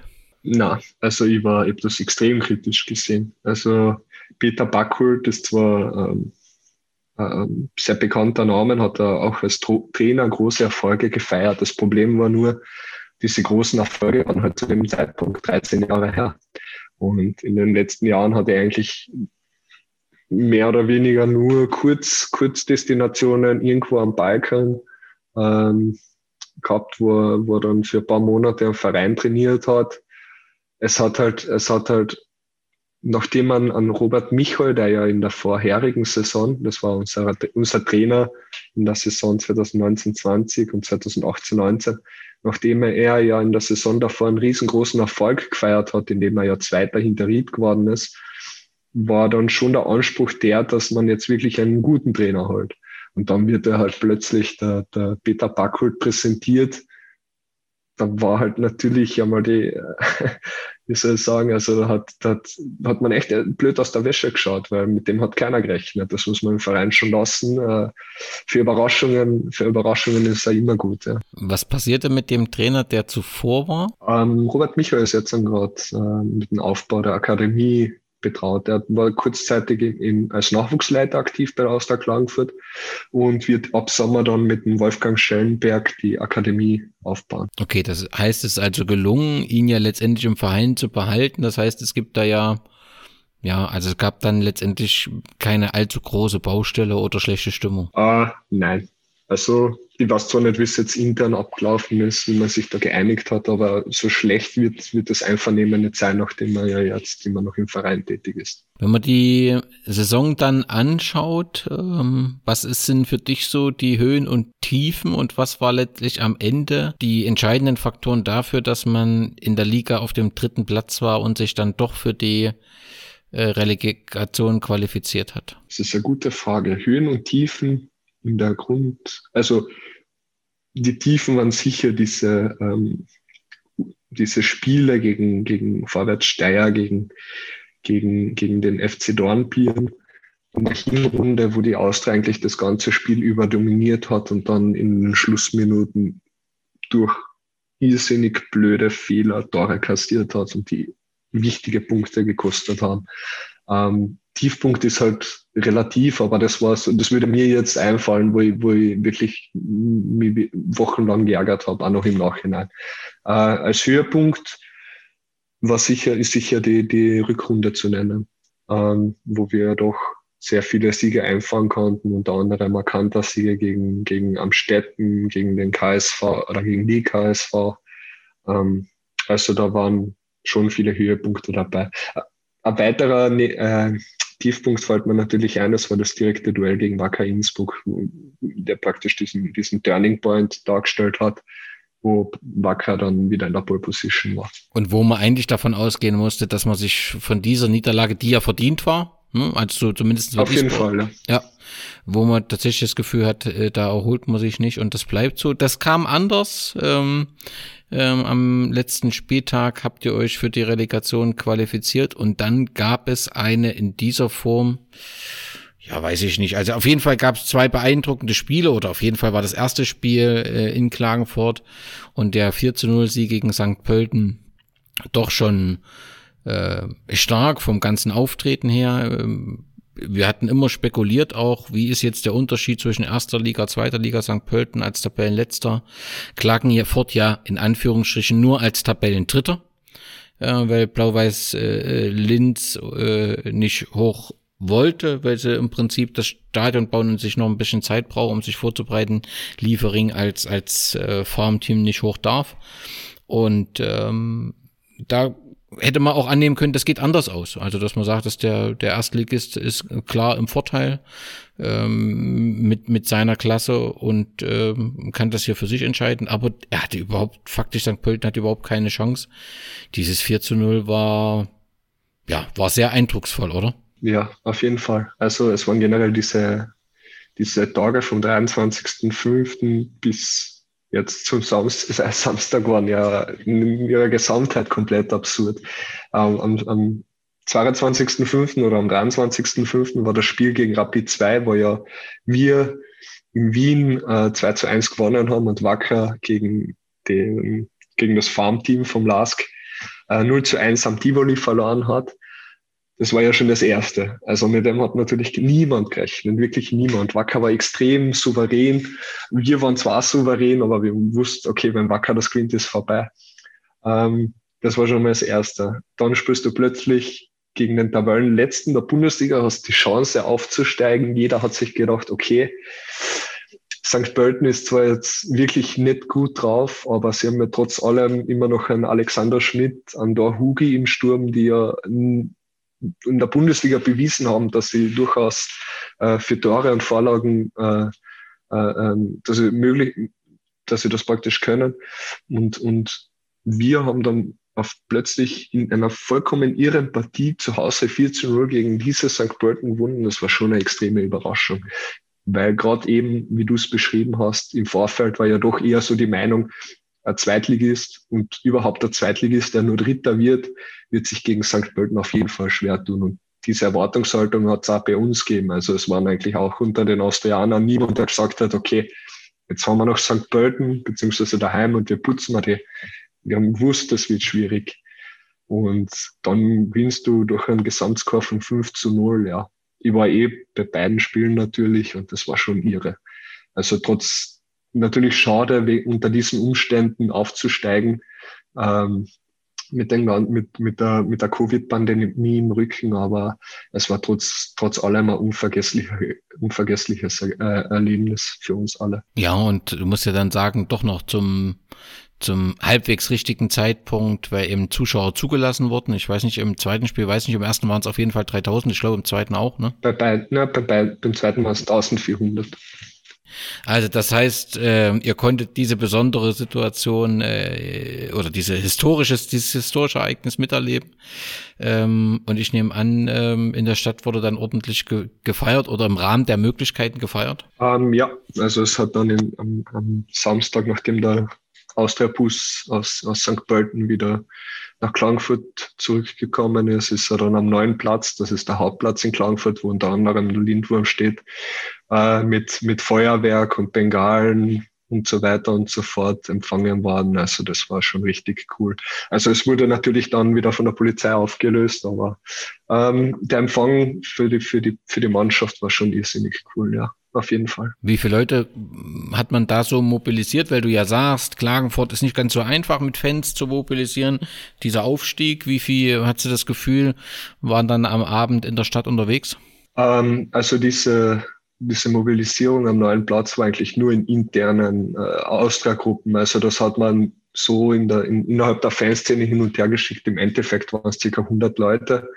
Ähm, es war in St. Pölten, was mir extrem überrascht hat, weil es hat ja kein organisiertes Auswärtsfahren gegeben. Also es hat weder irgendeine äh, äh Fanszene, also irgendeine Fangruppierung oder, oder der Fan-Dachverband über soziale Netzwerke irgendwas ausgeschrieben in die Richtung, sondern ähm, da sind die Leit Leute praktisch individuell mit, dem, mit, mit, den, mit den PKWs nach St. Pölten gereist und das waren dann im Endeffekt schon recht viele. Ich würde mal schätzen, drei bis vierhundert und das ist für Klagenfurter äh, Verhältnisse unter diesen Umständen ähm, schon relativ viel. Auch insgesamt hat man das Ge Gefühl, also dass äh, diesen Aufstieg auch die Medien sehr intensiv begleiten. Wir hatten schon gesagt, ihr wart im Rathaus, also die Politik. Ja, also ist natürlich auch klar, dass man Zeiten des Erfolges äh, ja. äh, da, da, gern mit äh, dabei ist und äh, aber auf jeden Fall ist das äh, im Moment äh, ist die Austria überall ein Thema und das äh, dürfte dich ja zumindestens wirklich äh, zufrieden stimmen und zumindestens vermittelt das Gefühl, dass die Austria auf einem guten Weg ist. Ja, auf jeden Fall. Also es sind ungewohnte Situationen überhaupt für mich, weil ich habe die Austria noch nie in der Bundesliga gesehen. Äh, habe drei Saisonen die Austria in der, ne, vier Saisonen die Austria in der zweiten Liga erlebt, wobei davon zwei wirklich erlebt und die anderen zwei waren ja mehr oder weniger vom Bildschirm. Ähm, also das ist schon, das muss man, das muss man wirklich erst einmal sacken lassen. Also du hast vor, vor ein paar Jahren noch auf, auf diversen Dorfplätzen in Österreich gespielt und plötzlich spielst du in Hütteldorf im Weststadion oder am Haarplatz und so weiter. Also das ist schon irre in Wirklichkeit. Bevor wir dann auf die neue Saison kommen, lassen wir uns noch mal ganz kurz, du hast gerade gesagt, äh, vor dem Bildschirm gesehen, die zweite ähm, Liga wird ja in Österreich von Laola 1 übertragen. Alle Spiele kann man dort live sehen, kann man auch noch mal ähm, im Nachgang ähm, sich anschauen. Und ähm, auch die, die heutige Podcast-Empfehlung geht in die Richtung Laola 1, hat ja auch diesen Podcast Zwara-Konferenz, die auch äh, gerade aktuell die letzte Episode nochmal die ganze Saison Revue passieren lässt. Und ähm, äh, der Johannes äh, Christopheritsch und Harald Brandl, die machen das ähm, unglaublich humorvoll und ähm, mit unglaublicher großer Kompetenz ich habe so als als Außenstehender, der da drauf guckt, wirklich das Gefühl, dass die die die zweite Liga äh, Österreichs wirklich sehr sehr gut äh, präsentiert wird und damit auch ein, ein, gutes Image bekommt. Das hat natürlich auch was mit den teilnehmenden Mannschaften zu tun, ähm, die äh, teilweise eben auch eine große Tradition ähm, haben. Aber wertest du das ähnlich, dass die zweite Liga medial ganz gut äh, vertreten ist? Mm, es war schon besser. Also durch diese Liga-Reform äh, vor der Ligareform war ja Sky, ähm, hat die Übertragungsrechte für die damalige aus zehn Vereinen, zehn Vereinen bestehende zweite Liga ja auch gehabt und für die Bundesliga. Und die Vermarktung äh, funktioniert natürlich über Sky besser. Also ich habe zwar nie Sky gehabt, weil ich jetzt mit BayTV nie wirklich Berührungspunkte gehabt habe, aber, aber die Vermarktung war damals sicher besser und vor allem, was man nicht vergessen darf, hat es ja damals Fernsehgelder, also TV-Gelder für die Vereine gegeben, auch für die zweitklassigen Vereine. Die gibt es unter Laola halt nicht mehr. Und ähm, das ist für die Vereine ist es eine schwierige Situation, obwohl sich natürlich ähm, der, der äh, Johannes Christopheritsch und der Harald Brandl sehr, sehr gut machen und ihr Bestes eigentlich geben, um diese Liga irgendwie positiv zu vermarkten. Und von den Vereinen her ist natürlich spannend. Gibt es Vereine, die, die in, in, die alte, in die alte zweite Liga mit den höheren Lizenzanforderungen niemals gekommen wären. Das wären unter anderem wir gewesen, damals zumindest noch, oder Vorwärts Steyr. äh, für diese Vereine wäre es natürlich schon sehr schwierig gewesen, zweitklassig zu spielen. Also insofern gibt es für und wieder. Und ja, man muss halt, man muss halt warten, wie sich das mit der jetzigen zweiten Liga entwickelt. Unsere Relegationsspiele haben aber, glaube ich, relativ gut gezeigt, dass auch Zweitliga-Vereine in Österreich konkurrenzfähig sind. Ja, und dann kommen wir in die nächste Saison. Also ihr habt St. Pölten in der Relegation eindrucksvoll geschlagen, seid aber in der Liga nur auf, nur in Anführungsstrichen auf dem dritten Platz gelandet. Wie fällt so deine Prognose aus? Reicht das für eine Bundesliga? Oder wird das einfach eine schwere Saison und man genießt einfach, dass man ja die Bundesliga-Stadien besuchen kann? Ähm, es wird sportlich definitiv eine, eine, schwere Saison. Man, man braucht sich ja nur die vergangenen Aufsteiger aus der zweiten Liga in die Bundesliga anschauen, die ja alle äh, gegen den Abstieg gekämpft haben. Wattens hat, wäre sogar direkt abgestiegen, hatten aber das Glück, und Anführungszeichen, das Glück fürs, für Wattens und das Pech für Mattersburg, dass Mattersburg eben äh, ja, pleite gegangen ist und die Lizenz nicht mehr bekommen hat. Dadurch ist Wattens oben geblieben. Aber man sieht halt, äh, es ist für Aufsteiger durchaus schwierig, sich in der Liga zu halten und es geht bis zum letzten Spieltag um einen Abstieg. Welches Spiel oder welchen Gegner freust du dich besonders? Ähm, gute Frage. Ähm, ich würde auf jeden Fall sagen, äh, Sturm und Rapid, dadurch, dass das wirklich die zwei Vereine sind, gegen die wir am seltensten gespielt haben. Ähm, gegen den Lars haben wir doch äh, ein paar Jahre gehabt in der Regionalliga und in der zweiten Liga, gegen die wir gespielt haben. Aber ja, ich würde würd auf jeden Fall, ja, vielleicht sogar noch die Wiener Austria würde ich da noch mit dazu nehmen. Aber es wären so die drei, auf die mir eigentlich am meisten freue. Gibt es, ähm, auch wenn die Fanszene relativ klein ist, gibt es ein paar Vereine, wo sich durch Begegnung in der Regionalliga oder Ereignisse aus der Vergangenheit ähm, ja eine ordentliche Antipathie aufgebaut hat oder gibt es sowas nicht bei euch? Eher nicht. Wir sind eigentlich ziemlich derbylos. Also es gibt natürlich die Kärntner Derbys, äh, das sind alle, äh, würde ich alle gleichstellen. Also in erster Linie sind das St. Veit gewesen früher. Da reden wir aber jetzt von, von, von an den 80er Jahren. Äh, Spital in den 90er Jahren, der VSV in den 70er, 80er Jahren, Wolfsberg natürlich auch in den 90er und 80er Jahren, der WRC in dem Fall. Ähm, aber so richtig, richtiges Derby, äh, wo du sagst, das ist äh, unser, unser Erzfeind Nummer eins, das gibt's bei uns quasi nicht, weil einfach die Kärntner Vereine ausgenommen von uns und, und dem WRC eigentlich ähm, alle im, im Kärntner Unterhaus spielen. Okay, aber dann gibt's ja jetzt nächstes Jahr dann dieses Derby und das ist ja dann äh, historisch äh, und wird sicherlich auch für ordentlich Zuschauerinteresse sorgen. Ja, davon ist auszugehen. Also ich persönlich als, als, als Jüngerer habe zum WRC nicht so einen großen Bezug, weil ja doch gegen den WRC haben wir ja nie in der gleichen Liga gespielt. Wir haben zwar gegen die Amateure des WRC gespielt, äh, aber in der gleichen Liga haben wir nie gegen den WRC gespielt. Und ich sehe es ehrlich gesagt auch nicht den, den großen Unterschied, ob wir jetzt gegen einen WRC spielen oder ob wir gegen Spital spielen oder ob wir gegen St. Veit spielen. Das ist halt der WRC. Ja gut, aber wir sind die Austria, wir sind eigentlich der Verein, äh, der über, über Jahrzehnte den Kärntner Fußball dominiert hat, der über, über Jahrzehnte den Kärntner, also praktisch das Flaggschiff des Kärntner Fußballs war in der Bundesliga und, und so weit sehe ich den WRC, um ehrlich zu sein, einfach nicht. Das ist doch eine perfekte Überleitung. Damit haben wir im Prinzip die Geschichte der SK Austria Klagenfurt äh, von 2010 bis heute beschrieben. Ähm, die 2010er Geschichte begann eigentlich schon 2007, äh, wie wir das besprochen haben, weil dort im Prinzip sich die Namensrechte äh, gesichert wurden. Aber wirklich begonnen hat, alles viel früher, schon 1920. Ihr habt ähm, die Geschichte ähm, intensiv aufgearbeitet. Ausgangspunkt war das 100-jährige Jubiläum im vergangenen Jahr, was ihr auch gefeiert habt. Wenn ich es richtig gesehen habt, habt ihr, äh, das war dann sicherlich im Sommer, wo die Zahlen dann in einem ansprechenden Verhältnis, äh, äh, die Zahlen sich positiv entwickelt haben. Äh, ihr konntet den 100-jährigen Geburtstag dann schon äh, so feiern, dass ihr auch paar Gäste einladen konntet. Ja, genau. Also ich war auch dort ähm, es waren circa 100 Gäste, unter anderem auch ehemalige Vereinslegenden der aus der Klagenfurt. Ähm, was ja gerade für einen Verein wie der Austria Klagenfurt extrem wichtig ist, dass ehemalige Spieler oder ehemalige Funktionäre sich mit der jetzigen Austria identifizieren, weil ja ähm, in Wirklichkeit lebt ja ein Verein durch, durch die handelnden Personen und durch, ähm, ja, durch seine Fans und, und nicht durch irgendein äh, Register oder zentrales Vereins, irgendeine zentrale Vereinsregisternummer, die auf irgendeinem Amt liegt. Ihr habt ja recht frühzeitig, ich glaube ähm, 2019 oder 18 angefangen im Prinzip aufzufordern, dass man euch Artikel über historische Ereignisse schickt. Wer noch was hat, soll das alles euch zur Verfügung stellen, damit ihr eben äh, die Chronik aufbereiten könnt. Wie war das so, die, die Rückmeldung?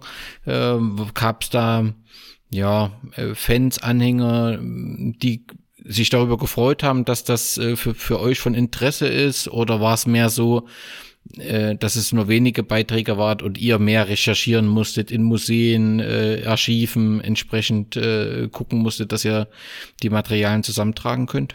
Ähm, zum damaligen Zeitpunkt war ich bei dem Thema noch nicht ganz involviert, aber es war so, dass sich zwar vereinzelt Menschen äh, oder Personen gemeldet haben, aber der große Erfolg war da dann doch nicht gegeben, ähm, weil es einfach auch für viele schwierig war, in dem Fall an, an, an fremde Personen etwas zu übergeben, ohne zu wissen, wie es weitergeht. Also die aus der Klagenfurt, das Verein äh, zu dem Zeitpunkt hat er jetzt nicht gerade für, für Vertrauen gebürgt und, und dadurch war das schon eher Abschreckung. Ähm, Einzelteile, die, die ähm, jedoch gefunden worden sind, Trikots aus den 80er Jahren zum Beispiel waren, kann man aber dann durchaus als, als Erfolg betrachten. Aber die großen Mengen sind dann nicht zustande gekommen, leider. Der 100. Geburtstag als solches, äh, war das von den Teilnehmern, war das alles ein würdiger Rahmen? Da sagst du, das hat alles super funktioniert? Natürlich durch Corona vielleicht nicht ganz so groß, aber ist das, hat sich das Projekt für euch äh, gelohnt? Ihr tragt das ja auch heute. Also man sieht ja jetzt immer bei den Aufstiegsfahren den Schal äh, mit den 100 Jahren. Das heißt, das scheint ja schon ein Thema zu sein, wo ihr, was ihr genutzt habt, um auch die Austria vor Ort ja wieder ins Bewusstsein zu rücken? Ähm, ja, auf jeden Fall. Also mit den Möglichkeiten, die, mit, die wir haben, es war ja schon allein der Standort dieser 100-Jahr-Feier, also das äh, Hotel Sandwirt in der Klangfurter Innenstadt, ähm, war praktisch das Gründungshotel der Austria Klagenfurt oder der Ort, wo die Austria gegründet worden ist. 1927, äh, weil damals war ja die Fusion mit dem Klagenfurter SV ähm, hatte schon dieser Standort von dieser Feier eine große historische Bedeutung. Und da werden natürlich äh, ähm, ähm, merken die Leute halt einfach, dass da was dahinter steht, dass da, dass da wirklich Leute sind, die das aufgearbeitet haben oder die sich für die Geschichte dieses Vereins interessieren.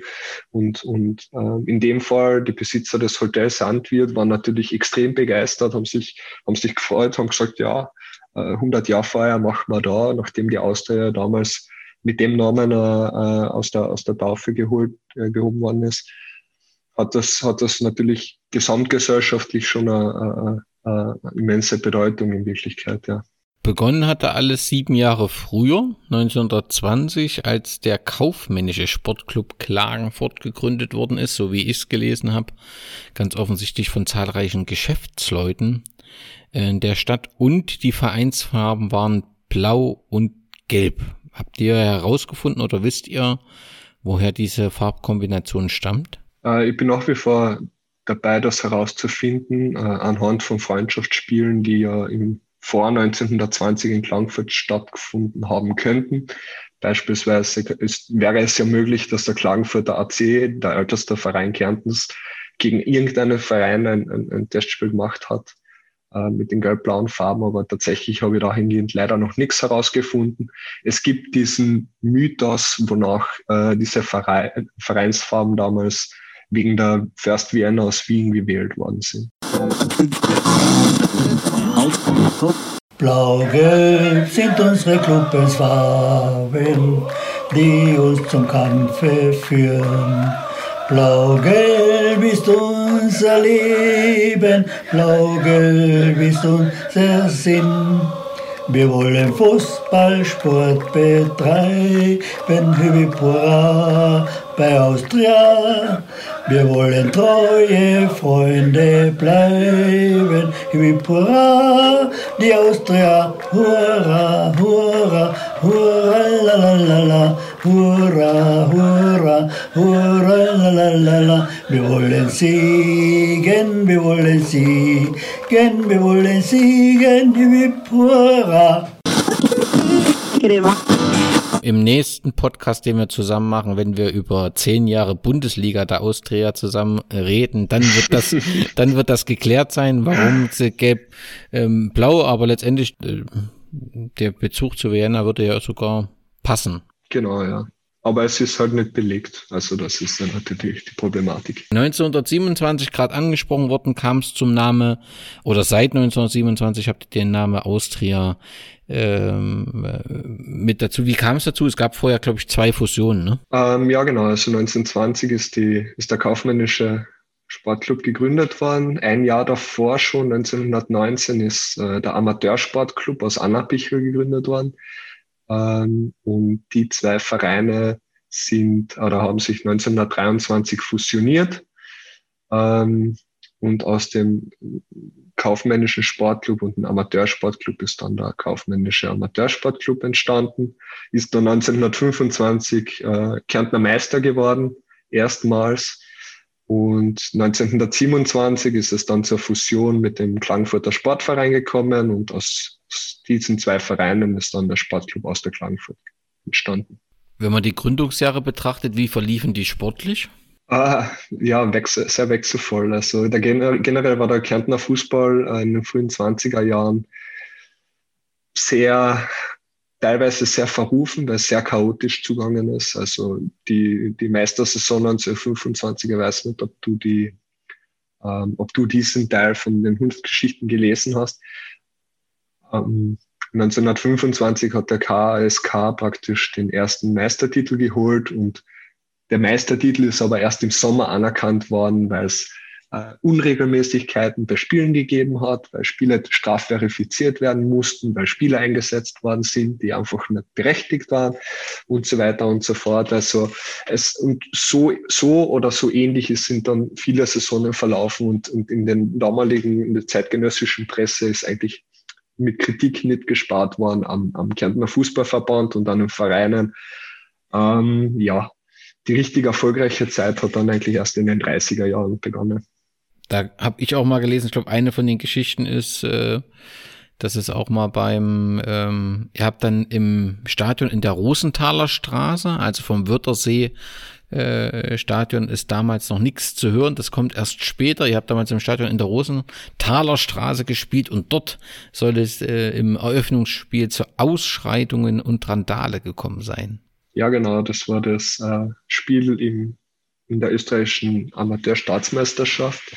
Das war zu dem Zeitpunkt äh, die prestigeträchtigste Meisterschaft, abgesehen vom, vom österreichischen Profifußball in Wien weil in dieser Meisterschaft, ausgetragen in K.O.-Spielen, ähm, die Amateurvereine aus den Bundesländern, die jeweiligen Meister der Bundesländer gegeneinander gespielt haben und somit der österreichische Staatsmeister ähm, ermittelt wurde.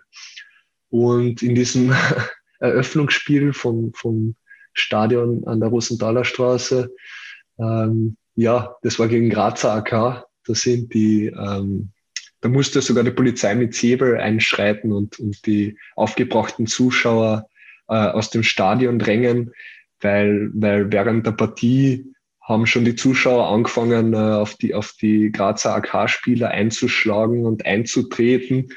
Und ja, da war drunter und drüber. Also äh, so viel dazu, dass der Fußball oder Fußballfans heutzutage gewaltbereiter sind als früher. Also, ja.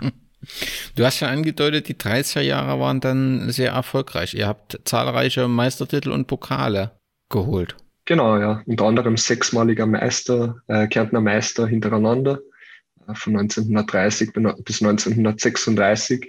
Damit verbunden natürlich auch die äh, Qualifikation für die österreichische Staatsmeisterschaft, äh, Amateurstaatsmeisterschaft, aber leider ohne, ohne den großen Coup zu landen und, und diesen Titel für sich zu holen. Ähm, ja, der ist leider nicht gelungen, aber, aber der Kärntner Fußball ist, ist in den 30 Jahren mit Sicherheit von der Austria Klagenfurt dominiert worden. Und dann kam das Jahr 1938. Ähm, ja, die Austria wurde, glaube ich, der Spielbetrieb untersagt. Und ein Großteil der Spieler wechselte also, äh, wechselte zu Rapid Klagenfurt, also dort durfte man offensichtlich noch äh, spielen. Kannst du das erklären, warum die Austria besonders im Fokus stand? Also es ist eigentlich, die Austria Klagenfurt ist, äh, hat unter anderem, war eher, ähm, eher christlich, also alleine schon durch, durch die äh, Kaufmänn also durch diesen kaufmännischen Sportclub äh, eher im bürgerlichen Lager angesiedelt, hat sich dann aber in den 30er Jahren eher als, als, als der Arbeiterverein im Gegensatz zum auch bürgerlichen Verein, den Klangfurter AC, der ja da, zur damaligen Zeit der Hauptrivale war, entwickelt. Und äh, in den 30er Jahren war dann mit dem Herrn Jobst unter anderem auch äh, äh, äh Politiker der Sozialistischen Partei Österreichs äh, Präsident bei der Austria Klagenfurt. Und ähm, ja, also die, logische Folge war dann eigentlich, dass, dass äh, die Sport, der Sportclub aus der Klagenfurt dann äh, 1938 mit einem Spielverbot auferlegt wurde und, und ja, leider, leider ähm, Konkurs anmelden musste, wenn man das im damaligen Rahmen so nennen kann. Jedenfalls ist dann der, der Sportplatz in der Rosenthaler Straße wurde dann in, in, HJ, in, in, in Platz der HJ umbenannt und äh, ist dann für, für militärische oder für Ausbildungszwecke der, der Hitlerjugend äh, verwendet worden. 1945 nach dem Krieg ähm, trat der Verein, glaube ich, wieder an. Oder wie ging es dann gang sportlich weiter nach dem Krieg? Ähm, ja, genau. Also 1945 im Sommer werden schon erste, erste Spieler aus der Klagenfurt berichtet. Ähm, Im gleichen Jahr, im Herbst, ist es dann zur Anmeldung beim Kärntner Fußballverband gekommen oder ja. Und ähm, die Jahre von 1945 bis 1962 ähm, würde ich grob als, als ähm, ja, recht wechselhafte Jahre beschreiben. Also da war der aus der Klangfurt zwischen ähm, der Kärntner Liga und ähm, der damaligen Dauernliga, die ja in dem Fall die, die zweithöchste Klasse repräsentiert hat äh, hin und her gependelt und äh, hat aber nie den äh, Aufstieg in die Bunde, also in die damalige Staatsliga geschafft. Das ist dann erst äh, 1962 gelungen. Und damit wart ihr erstmals wieder, nee, erstmals, erstklassig? Erstmals, ja, für ein Jahr für ein Jahr ist, ist bei euren Recherchen ähm, so ein bisschen was über diese Meisterschaft und, und die kommende Spielzeit. Also wie war da, war da eine Euphorie äh, entfacht worden? Also ich meine, die erfolgreiche Zeit waren ja dann im Prinzip die 30er Jahre, die waren ja dann auch schon wieder fast 30 Jahre äh, her. Wie war da die Stimmung in Klagenfurt? Habt ihr da was mitbekommen? Ja, also die, die Euphorie war natürlich groß. Es war ja doch wir waren ja, nicht, es war ja nicht nur der erstmalige Aufstieg der aus der Klagenfurt in die, in die Staatsliga, in die höchste Spielklasse Österreichs, sondern überhaupt der erste äh, Staatsliga-Teilnehmer aus Kärnten, aus, äh, der da aufgestiegen ist. Ähm, und da war natürlich äh, in Klagenfurt die Euphorie riesengroß. Vor allem äh, bei den Spielen gegen, gegen die Wiener Vereine damals, waren ja doch damals mehr als zwei Vereine, äh, war das, war das natürlich äh, großer Erfolg. Äh, noch, noch wertvoller waren dann die äh, 60er, die späten 60er Jahre nach dem Ausstieg von 65, äh, wo dann, wo dann die Austria sich fünf Jahre in der, in der Stadt, also in der Nationalliga halten hat können. Aber nochmal zurück zu den 60er Jahren. Dort sollen die Vereinsfarben dann gewechselt worden sein. Also seit den 60er Jahren, so habe ich äh, mhm. gefunden, spielt ja in Violett und Weiß. Mutmaßlich mit, einem Aufstieg 62er. Und gibt's Grund für die Farbkombination? Gibt's irgendwo in der Historie einen Bezug zu äh, Violett? Ähm, nein, eigentlich nicht. Also der, die Begründung war eigentlich die, dass man sich an der Wiener Austria rentieren wollte. Also da war nicht, äh, wie man es vielleicht heute äh, machen würde, man will sich von jemandem unterscheiden, sondern damals hat man sagt, ja, wir haben die Vereinsfarbe violett-weiß, weil die Wiener Austria ist ja violett-weiß. Das war die Überlegung dahinter. Es hat eigentlich keinen großen historischen Bezug äh, dazu gegeben, sondern da war wirklich nur der Blick nach Wien, das große Wien. Bisher habt ihr den genauen Initiator noch nicht, äh, lässt sich durch die Zeitung noch nicht, äh, Zeitungsrecherche noch nicht finden, aber das holen wir nach. das holen wir nach, ja. Also wie gesagt, äh, ich bin, ich bin, es sind so viele Themen bei der Austria Klagenfurt, weil die Geschichte ja wirklich nie aufgearbeitet wurde in der Vergangenheit. Es war ja bis vor Jahren, hat man ja nicht einmal genau gewusst, wann die Austria Klagenfurt genau gegründet wurde, an welchem, an welchem Tag. Äh, der Mythos, dass die Austria Klagenfurt zum Beispiel während, ähm, während dem Dritten Reich eine Spielgemeinschaft mit Rapid Klagenfurt eingegangen wäre, hat sich ja ewig lang gehalten. Ähm, das war aber mit Sicherheit ein Mythos, der erst nach 1950 entstanden ist, weil in der Vereinschronik, in der 30 Jahr Vereinschronik 1950 wird sogar noch stolz äh, diese Vereinsauflösung äh, heftet man diese Vereinsauflösung noch an die Fahne, weil man noch fürs Österreichertum eingestanden ist. Also insofern ist dieses, äh, diese Spielgemeinschaft, diese angebliche Spielgemeinschaft dann erst äh, als Mythos in späterer Zeit gekommen und hat sich leider äh, auf diversen äh, Internetplattformen wie Wikipedia ähm, festgesetzt. Und da, das war eigentlich auch einer der Gründe, warum ich dann gesagt habe, ich muss mir das selber anschauen. Es kann nicht sein, dass sich da mit dem, dem Thema niemand auseinandergesetzt hat bisher. Und ja, also wir sind wirklich noch im Gegensatz zu anderen Vereinen noch in den staatlichen, was die, was die Aufarbeitung der Vereinsgeschichte anbelangt. Ja, aber das habt ihr doch mit großen Schritten und, und sehr erfolgreich. Also das sind ja wunderbare Geschichten, die ihr dort auch immer wieder äh, präsentiert. Wie ist das? Verbringst du da viel Zeit im, im, im Archiv beziehungsweise der Bibliothek? Thek, das wird ja schwerpunktmäßig eine Zeitungsrecherche sein, oder? Genau, ja. Also hauptsächlich ist es eine Zeitungsrecherche. Mit der Zeit äh, entwickelt man natürlich äh, seine Methoden. In Österreich haben wir natürlich das Glück, dass man über die österreichische Nationalbibliothek aufs Online-Zeitungsarchiv Anno zurückgreifen kann. Ähm, da sind sehr viele österreichische Tageszeitungen eingescannt und äh, das erleichtert natürlich vieles. Und wenn man dann irgendwann einmal durch die Geschichte geht, über Zeitungen und so weiter, dann, dann liest man Namen, liest man ähm, irgendwelche Ereignisse, man weiß genau, zu welchem Zeitpunkt muss man noch etwas suchen, um etwas herauszufinden. Beispielsweise Generalversammlungen. Äh, Generalversammlungen in den, 20, in den 20er Jahren sind meistens, äh, haben meistens zwischen Jänner und März stattgefunden. Okay, jetzt weiß ich, wenn ich, wenn ich wissen will, welches Präsidium, äh, welcher Obmann gewählt worden ist in, zu dem, in dem Jahr, dann muss ich in dem Zeitraum eben suchen. Und ähm, das, das dauert natürlich. Es nimmt sehr viel Zeit im Anspruch, aber mit der Zeit, wenn man seine Techniken heraus hat, äh, es erleichtert, erleichtert vieles. Wikipedia, du hast angesprochen, ist nicht ganz korrekt, deswegen frage ich zur Sicherheit. Der Eintrag über Austria Klagenfurt spricht von den goldenen 80ern. Erstens ist es zutreffend und warum, wenn ja, warum waren es goldene 80er für Austria Klagenfurt? Goldene 80er ist sicher ein bisschen verklärt äh, aus dem einfachen Grund, weil es einfach noch nicht lang her ist. Äh, die erfolgreichste Zeit aus der Klagenfurt würde ich eher den 60ern zuschreiben, also überhaupt von 1965 bis 1970.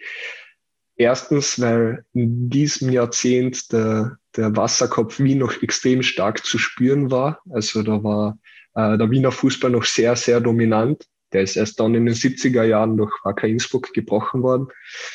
Ähm, und zweimal in dieser Zeit den fünften Platz zu belegen, war schon ein riesengroßer Erfolg. Und das darf man nicht unterschätzen.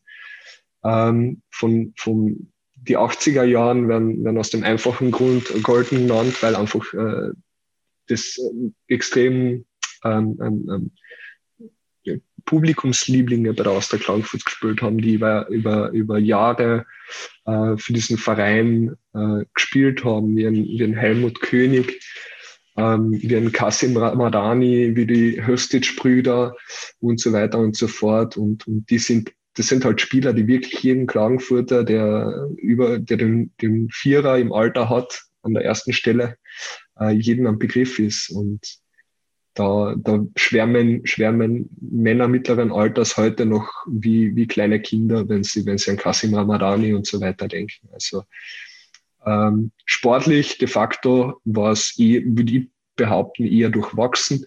Es war einmal ein dritter Platz im Grunddurchgang dabei. Das war 1984, wenn ich mich täusche, und ein, ein Cup-Halbfinale.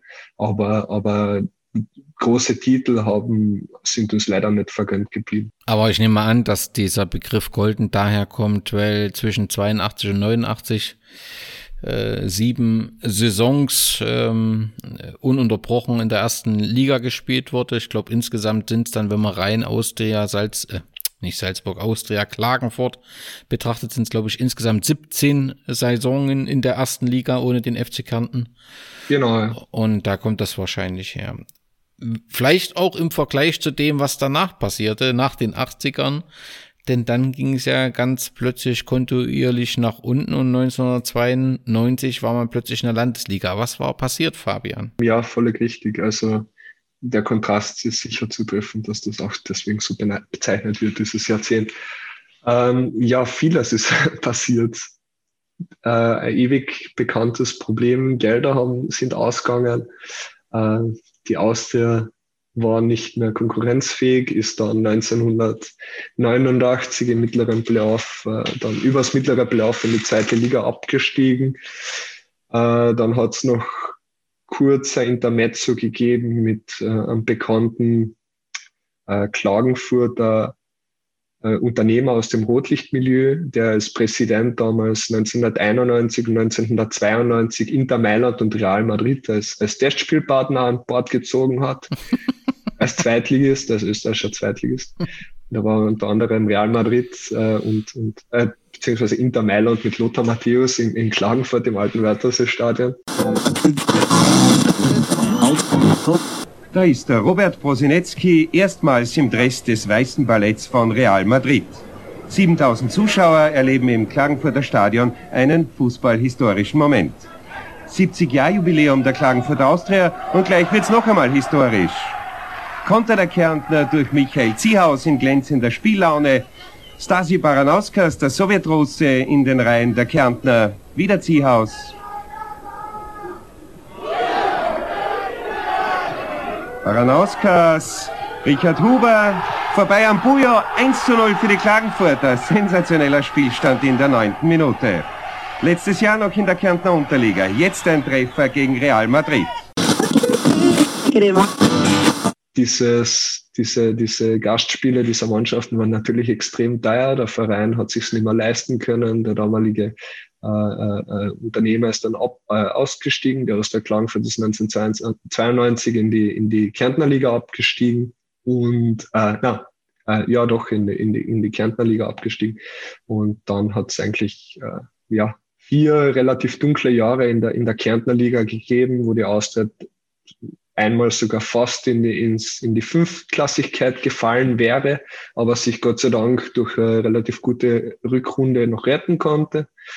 Und ja, also da waren, das war, da war der absolute Tiefpunkt der aus der Klagenfurt in den 90er Jahren erreicht. Aber mit einer Fusion, also man hat sich dann mit dem Villacher SV 1997 äh, verbunden, Austria äh, VSV ähm, und hat letztendlich damit, also hatte vorher die Kärntner Meisterschaft gewonnen und dann ging es 1998 wieder in die zweite Liga. Also offensichtlich war diese Fusion wichtig, also äh, und äh, offensichtlich auch ein Zugewinn, also auch ein sportlicher. Also von, von 1997 bis 1999 war es ja de facto eine Spielgemeinschaft, also noch keine Fusion.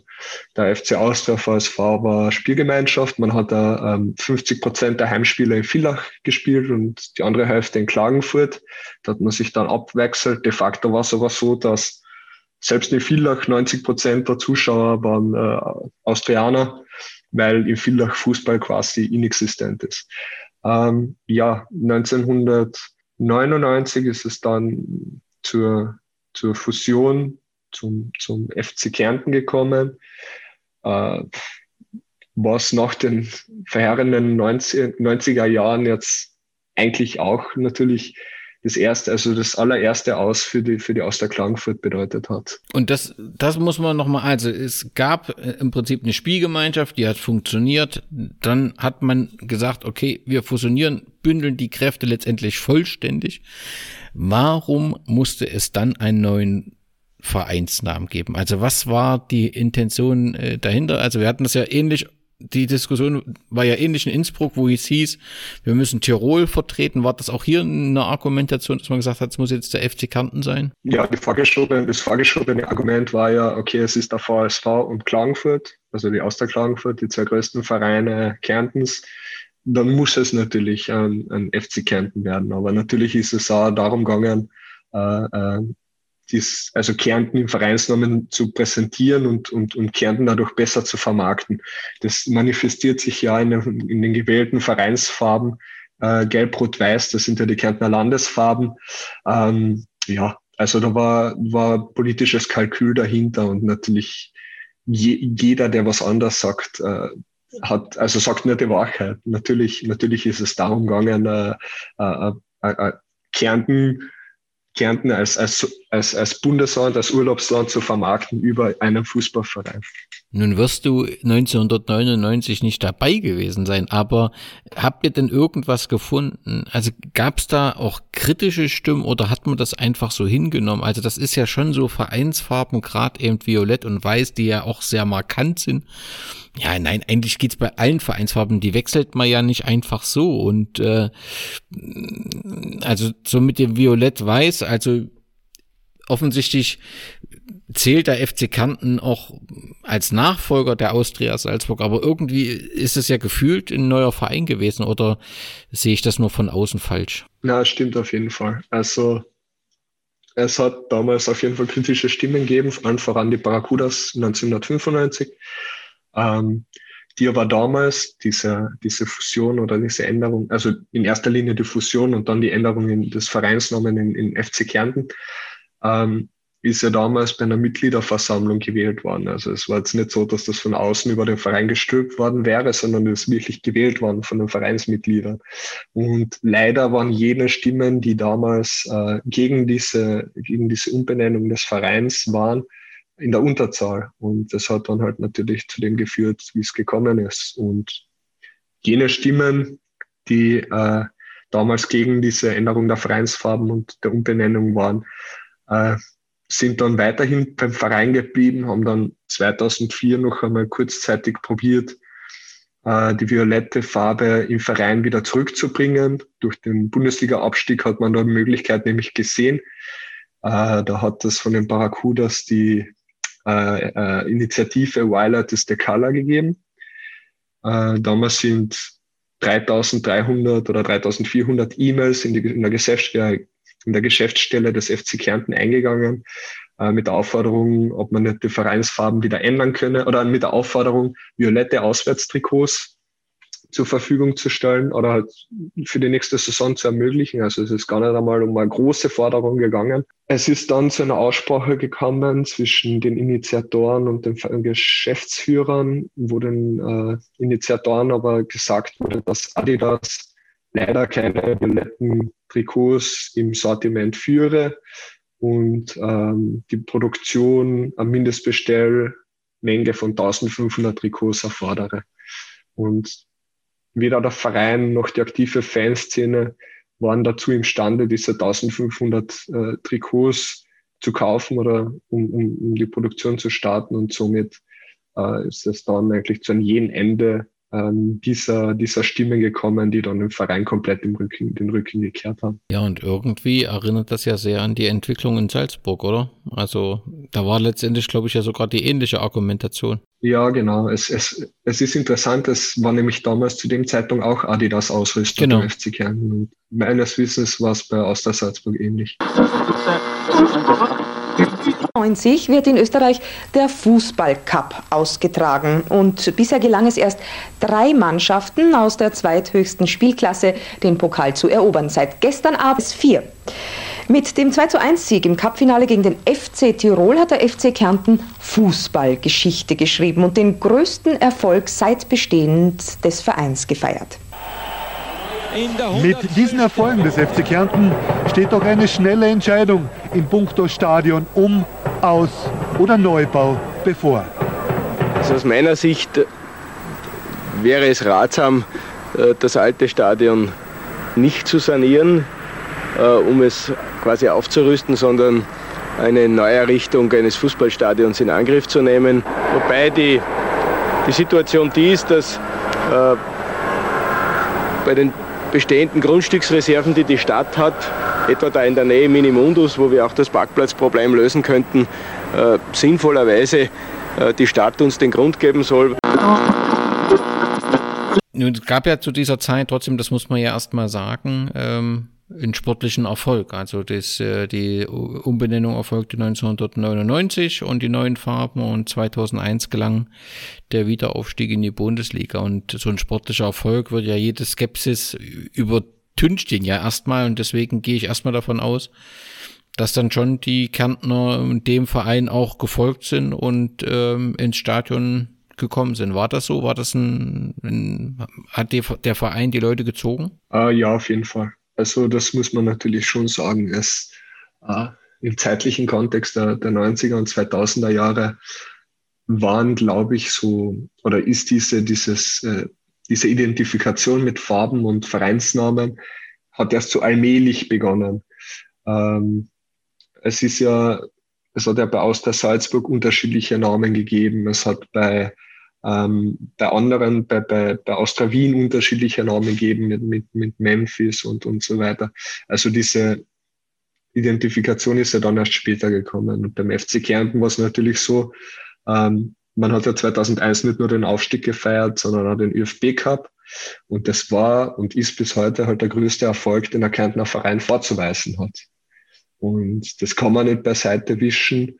Und das hat natürlich auch sehr viele, sehr viele äh, Menschen begeistert zu dem Zeitpunkt und der FC Kärnten hat sicher gezogen. Also da waren die violetten Stimmen leider Gottes äh, in der Minderheit, weil einfach der Erfolg dem Verein recht gegeben hat. Und neben dem Pokal waren ja auch ähm, Europa-Cup-Teilnahme, auch dreimal.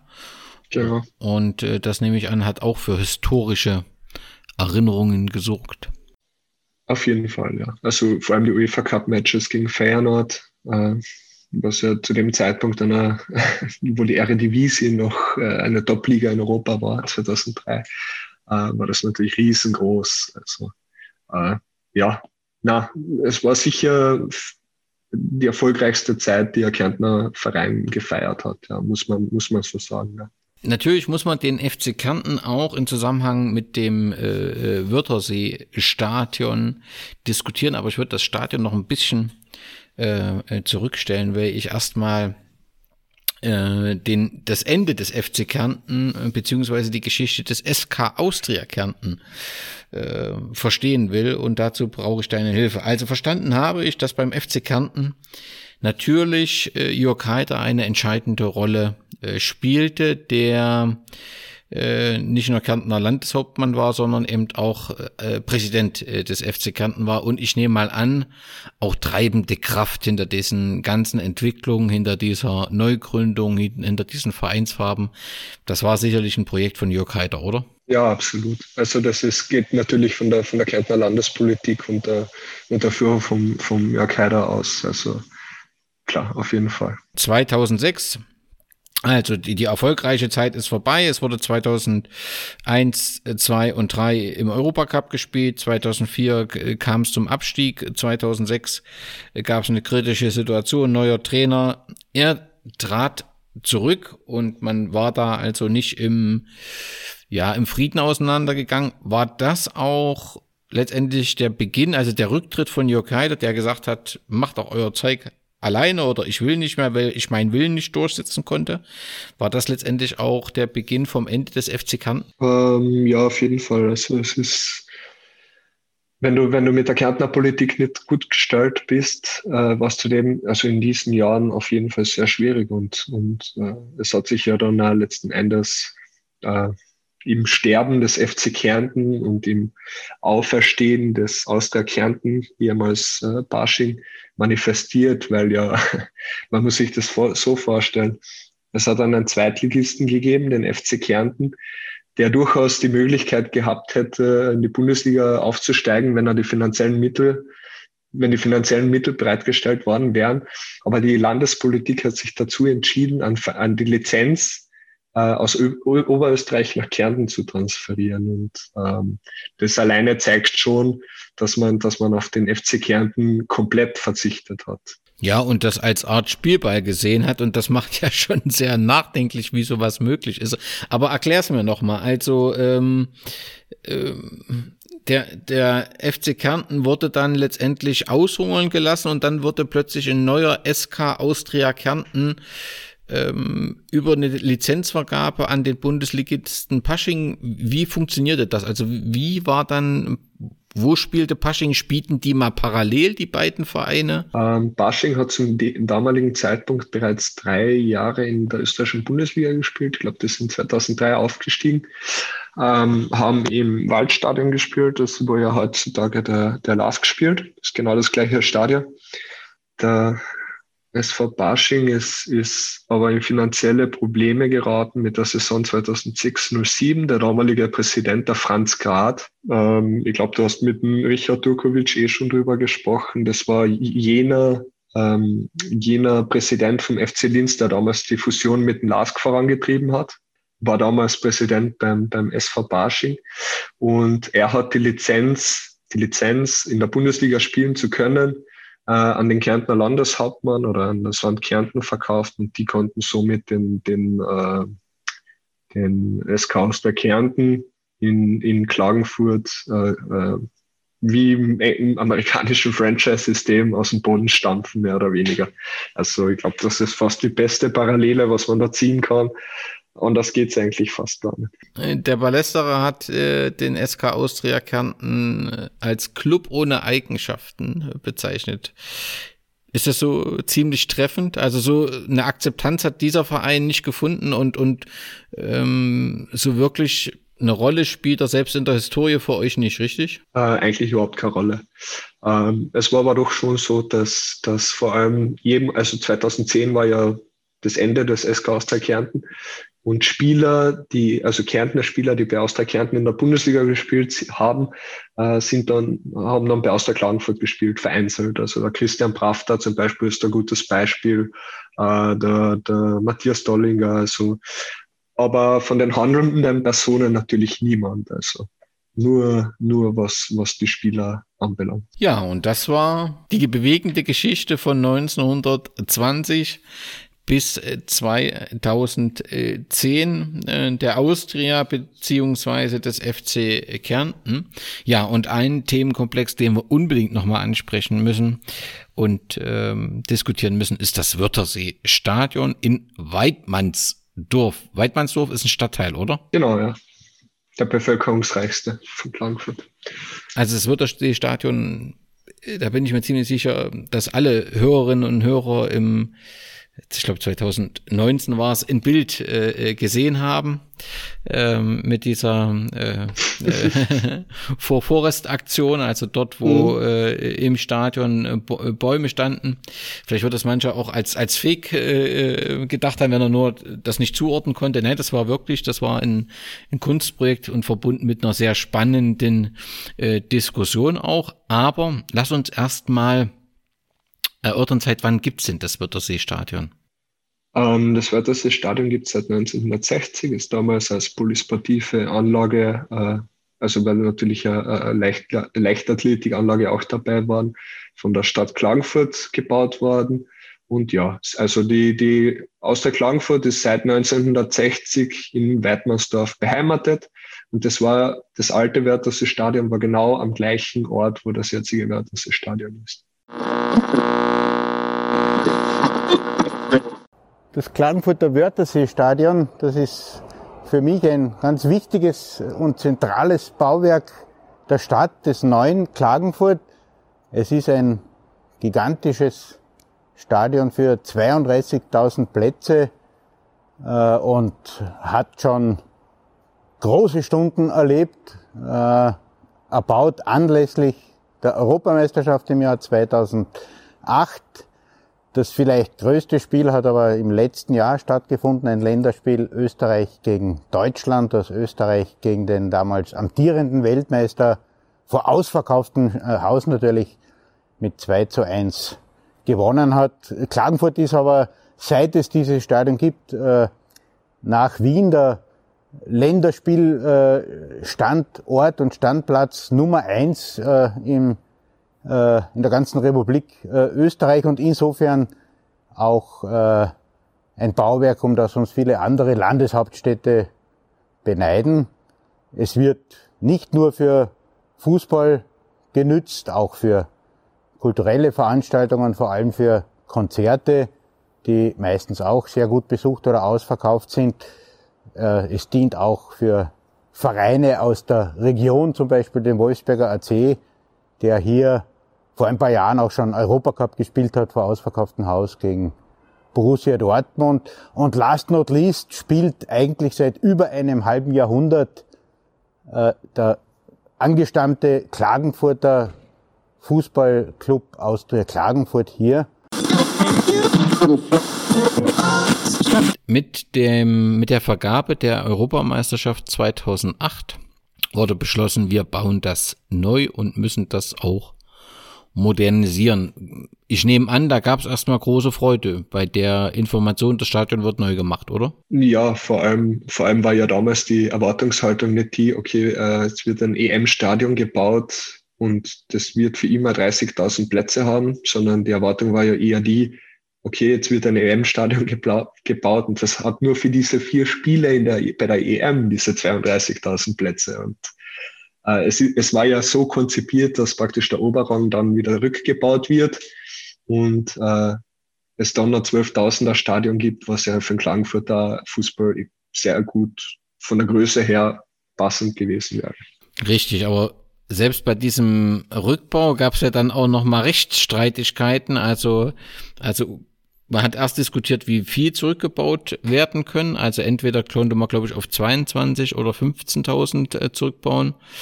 Ähm, und wie, wie wäre das dann praktisch passiert? Also wären diese Tribünenteile wieder abgebaut worden? Wären die Sitze abmontiert worden? Oder also wie, wie, wie kann ich mir so einen Rückbau praktisch vorstellen? Da gibt es eigentlich ein relativ gutes Beispiel in Österreich, weil ja das am, am Innsbrucker Tivoli passiert ist.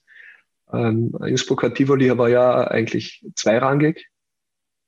Und äh, dort hat man aber diesen Rückbau faktisch umgesetzt, was in Klagenfurt verabsäumt worden ist.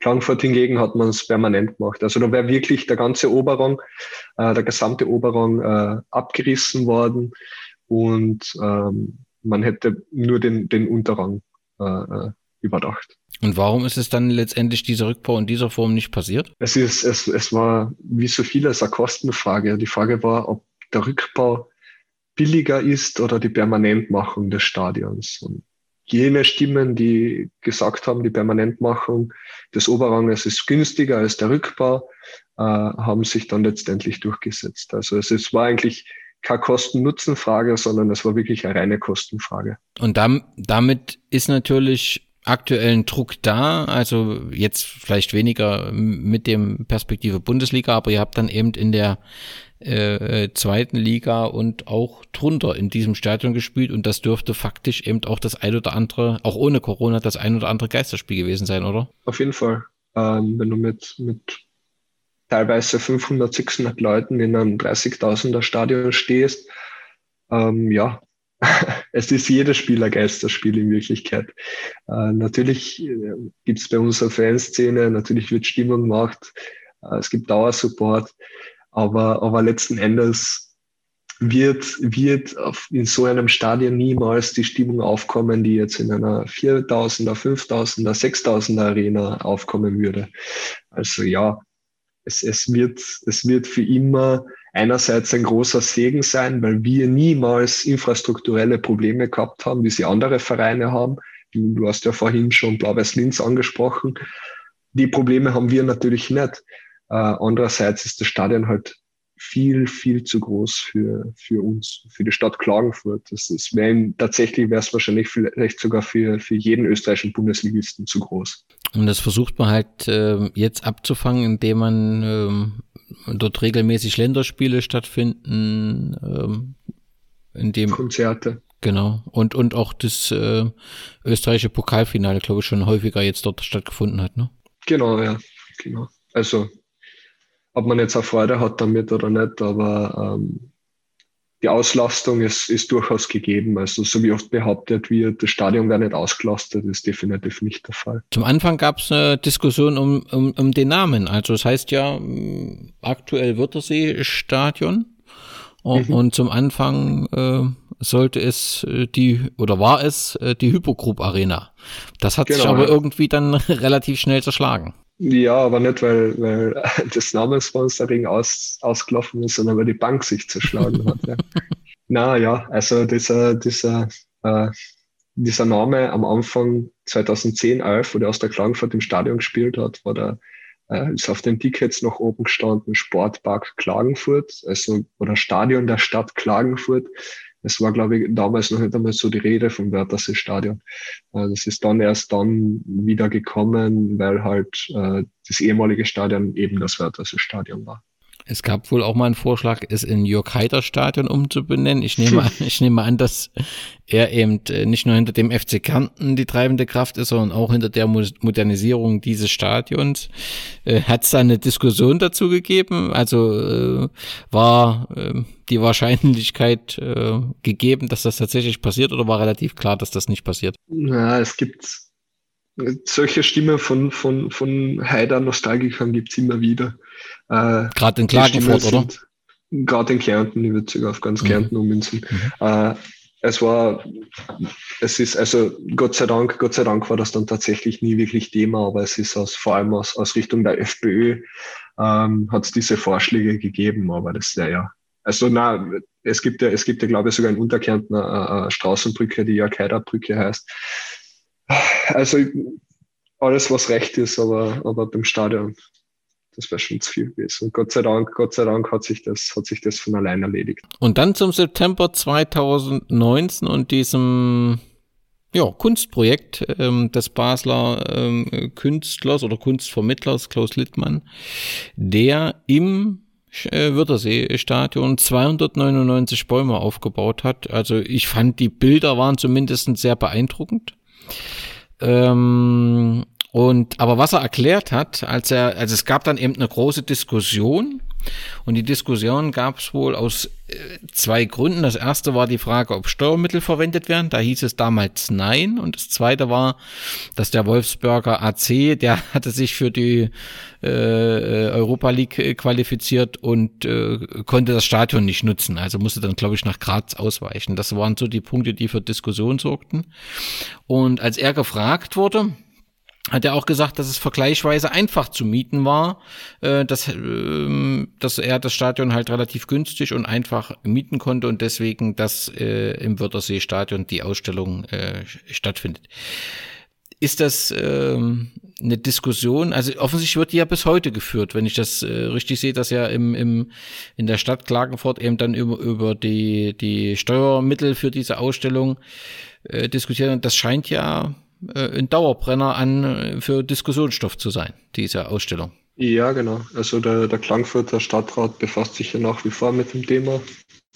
Äh, Gerade Stimmen aus, aus der FPÖ haben das Projekt ja eher kritisch gesehen, haben dann leider auch äh, die Austria Klagenfurt als Argument äh, missbraucht gegen das Kunstprojekt, wobei der Verein von Anfang an gesagt hat, ja, die Stadt Klagenfurt hat aus der Klagenfurt garantiert, dass, dass äh, vor dem Stadion, also dass die aus der Klagenfurter äh, ein lizenztaugliches Stadion zur Verfügung gestellt wird. Und äh, es war eigentlich alles abgesprochen. Also es hat da aus, aus, aus Austria-Sicht keine großen Probleme gegeben, keinen großen Widerstand. Und ja, ähm, die Diskussion wird uns wahrscheinlich noch, noch weitere Jahre begleiten. Da bin ich mir sicher. Wobei, also die, die Austria hat ja im Prinzip einen neuen Rasen bekommen. Also das war ja das Ergebnis und das war wohl von vornherein vereinbart, dass man sagt, okay, äh, wenn die Bäume dann wieder herausgenommen werden, dann gibt es eben einen komplett neuen Rasen. Das, also dass da im Prinzip für die Austria überhaupt kein Schaden entstanden ist, ganz im Gegenteil. Und äh, ist die Stadt in der Bewertung dieser Ausstellung ähm, auch gespalten oder interessiert das eigentlich gar keinen? Wird das mehr so außenrum mehr diskutiert? Äh, von der damaligen Bürgermeisterin ist ja das praktisch auch forciert worden, das, das Projekt. Äh, von der SPÖ, von der Dr. Mar äh, Marie-Louise Matthiaschitz. Und ähm, die, die Stadtpolitik ist eigentlich, äh, natürlich jetzt geht es um die Kostenfrage, wie sich ja jetzt doch herausgestellt hat, wenn es ja etwas über 100.000, die von der Stadt dann doch zugeschossen worden ist. Und das ist natürlich auch wichtig, äh, das ganze äh, Thema zu untersuchen im Nachhinein, weil, weil es ja von Anfang an geheißen hat, es, es werden keine Steuermittel verwendet. Ja, ähm, das ist, das ist Aufgabe der, der Stadtpolitik, sich mit dem zu befassen. Ich muss ja ehrlich gestehen, ich habe das, das Projekt am Anfang hat es mich geärgert, dann habe ich, hab ich gehört, dass der WRC, oder halt habe ich mitbekommen, dass der WRC im Europacup spielt, dann habe ich mich doch über das Projekt gefreut. ähm, ja, also im, im, wir haben es, wir haben es, glaube ich, glaube ich, wir als Australier haben es, glaube ich, besser vertragen, als, als die meisten glauben. Warst du mal im Stadion? Äh, nein, ich habe es leider nicht gesehen. Also ich war natürlich bei den Heimspielen vor dem Stadion. Äh, aus irgendeinem unerklärlichen Grund habe ich mir das Projekt aber nie angeschaut. Aber es waren gute, also Freunde von mir waren drin, die waren äh, relativ, waren ziemlich begeistert vom, vom Wald, ja. Und damit sind wir mit der spannenden Geschichte ähm, des SK Austria Klagenfurt durch. Mehr Informationen gibt's auf der Internetseite. Dort gibt's wirklich die spannende Rubrik unter Geschichte. Es findet ihr 100 äh, individuelle Geschichten über aus aus der ganzen aus 101 Jahren. Ähm, die sind sehr empfehlenswert ähm, zu lesen. Zum Abschluss, wir stehen äh, unmittelbar vor einer Europameisterschaft. Österreich ist dabei, die Schweiz ist dabei, Deutschland ist dabei. Ich habe so das Gefühl, in Österreich ist nicht so eine gute Stimmung betreffend äh, des eigenen Teams. Äh, nehme ich das äh, richtig wahr? Ah ja, ganz richtig. Es ist in erster Linie dem Spielstil des, des Nationaltrainers Franco Foda ge, geschuldet. Äh, das dämpft die Euphorie natürlich deutlich. Äh, ja, ich meine, im Endeffekt, das spielt Österreich. Natürlich wenn wir die Spiele trotzdem anschauen, aber mit großen Erwartungen gehen nicht ins Turnier. Ähm, und dann, wenn wir uns, wir haben ja gesagt, in zehn Jahren hören wir uns wieder in diesem Podcast. Ähm, was müsste da bis dahin mit dem österreichischen Fußball passiert sein? Dass du sagst, äh, wir nehmen eine gute Entwicklung insgesamt? Das, äh, das ist wahrscheinlich wieder Podcast füllen für einen, für einen Podcast. Ähm, ja, gerade jetzt durch dieses äh, kurze Schreckgespenst Super League wird die generelle Entwicklung des, des Fußballs interessant werden. Ähm, das wird natürlich auch von, von der Spitze abhängen, äh, wie sich der gesamte europäische Fußball entwickelt. Wenn diese, diese Blase der, der äh, aber Millionen Transfersummen, die da überwiesen wird, irgendwann platzt, dann wird das natürlich auch im österreichischen Fußball Wellen schlagen. Ich hoffe nur, ich hoffe nur, dass, dass äh, wir als Fans äh, da weiterhin unser kritisches Auge auf, auf den Fußball richten und das weiterhin auch beobachten werden. Na, glaubst du, dass die aktuelle Struktur des österreichischen Fußballs mit dieser ersten, zweiten äh, Liga und Regionalliga ähm, ähm, zukunftstauglich ist? Also es war ja auch in der Zweier-Konferenz, dass gesagt wurde, äh, wir verstehen jetzt nicht die Kritik an Blau-Weiß-Linz, dass sie nicht hochgehen. Das ist ja alles äh, nachvollziehbar. Das sehe ich ja auch so, aber trotzdem war es ja schon so, dass du äh, eine Zeit hattest, wo drei Vereine vor äh, Innsbruck und Klagenfurt standen, äh, mit, mit äh, Linz, äh, Liefering und, und Lafnitz und alle drei ja gesagt haben, wir gehen jetzt nicht hoch. Das wirft ja schon ein paar Fragen auf. Ja, also denkst du, die zweite Liga ist trotzdem so, äh, sollte so bleiben und das ist sinnvoll so oder macht das Sinn, unten den Baum breiter zu machen und tatsächlich wieder die Regionalliga als zweite Liga einzuführen? Ja, es ist die Frage. Also man hat in Österreich schon so viel probiert. Äh, es war ja die, die äh, Profiliga, die, die, äh, die zweite Liga als reine Profiliga, wie es es ja bis 2018 gegeben hat, war ja nicht unproblematisch. Da hast du halt die Problematik gehabt, dass du keine Aufsteiger aus der Regionalliga gehabt hast, weil sie die Lizenzauflagen nicht erfüllen konnten oder sich den Aufstieg nicht leisten konnten oder weil sie sich den Aufstieg leisten wollten, extrem viel in den Kader investiert haben und dann gescheitert sind. Und das hat natürlich dann wieder auf der anderen Seite finanzielle Probleme für die Vereine bereitet. Also es ist gefühlt, ist es doch irgendwie so, egal wie man es wie man es dreht und wendet, ähm, man hat immer irgendwo Verlierer. Und diese zweite Liga, wie sie aktuell ist, ist gefühlt jene, die am ehesten in die Richtung geht, okay, äh, wir können uns als Vereine auf, in dieser, in dieser, mit dieser zweiten Liga am ehesten anfreunden. Fabian, hab recht herzlichen Dank für deinen Einblick in eine äh, bewegte Geschichte, für deinen Blick auf den österreichischen äh, Fußball. Ich wünsche dir eine fantastische Saison äh, in der Bundesliga äh, und äh, hoffe, dass du auch viele Spieler, also dass wir äh, eventuell nicht in die vierte Welle hinaus äh, hineinlaufen, so dass du viele Spiele vielleicht auch live verfolgen kannst und wünsche dir viel Erfolg und ähm, herzlichen Dank, dass du bereit standest, über deinen Herzensverein im Podcast zu berichten. Gerne, hat mich sehr, sehr gefreut. Dankeschön.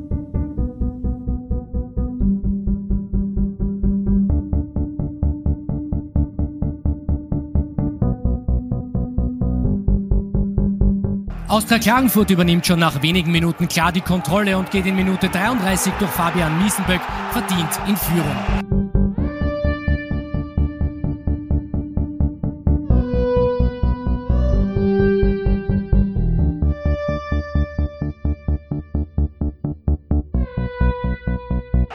Nach der Pause hat St. Pölten dann durch Ljubicic seine bis dahin beste und noch weitere Chancen kassiert nach diesem Fall an Hütter aber einen Elfer, den Kosmas Getzos in Minute 72 zum 3 zu 0 verwandelt. Und der Torschütze spielt in der Nachspielzeit dann auch noch diesen genialen Pass auf Markus Pink, der mit seinem zweiten Tor für den 4 zu 0 Endstand sorgt.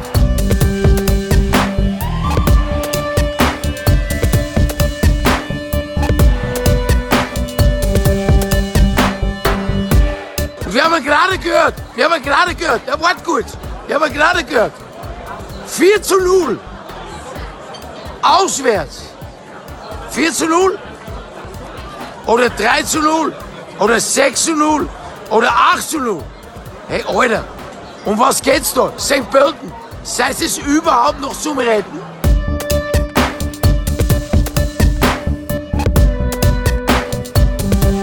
Ihr seid ja Wahnsinn.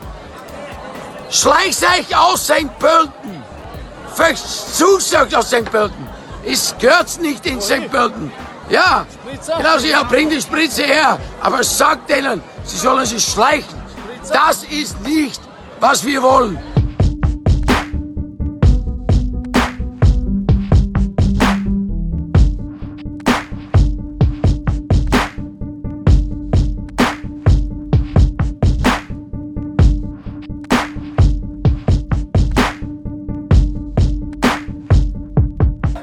St. Pölten ist vom erhofften Wunder weit entfernt, wird erst nach der Pause erstmals richtig gefährlich.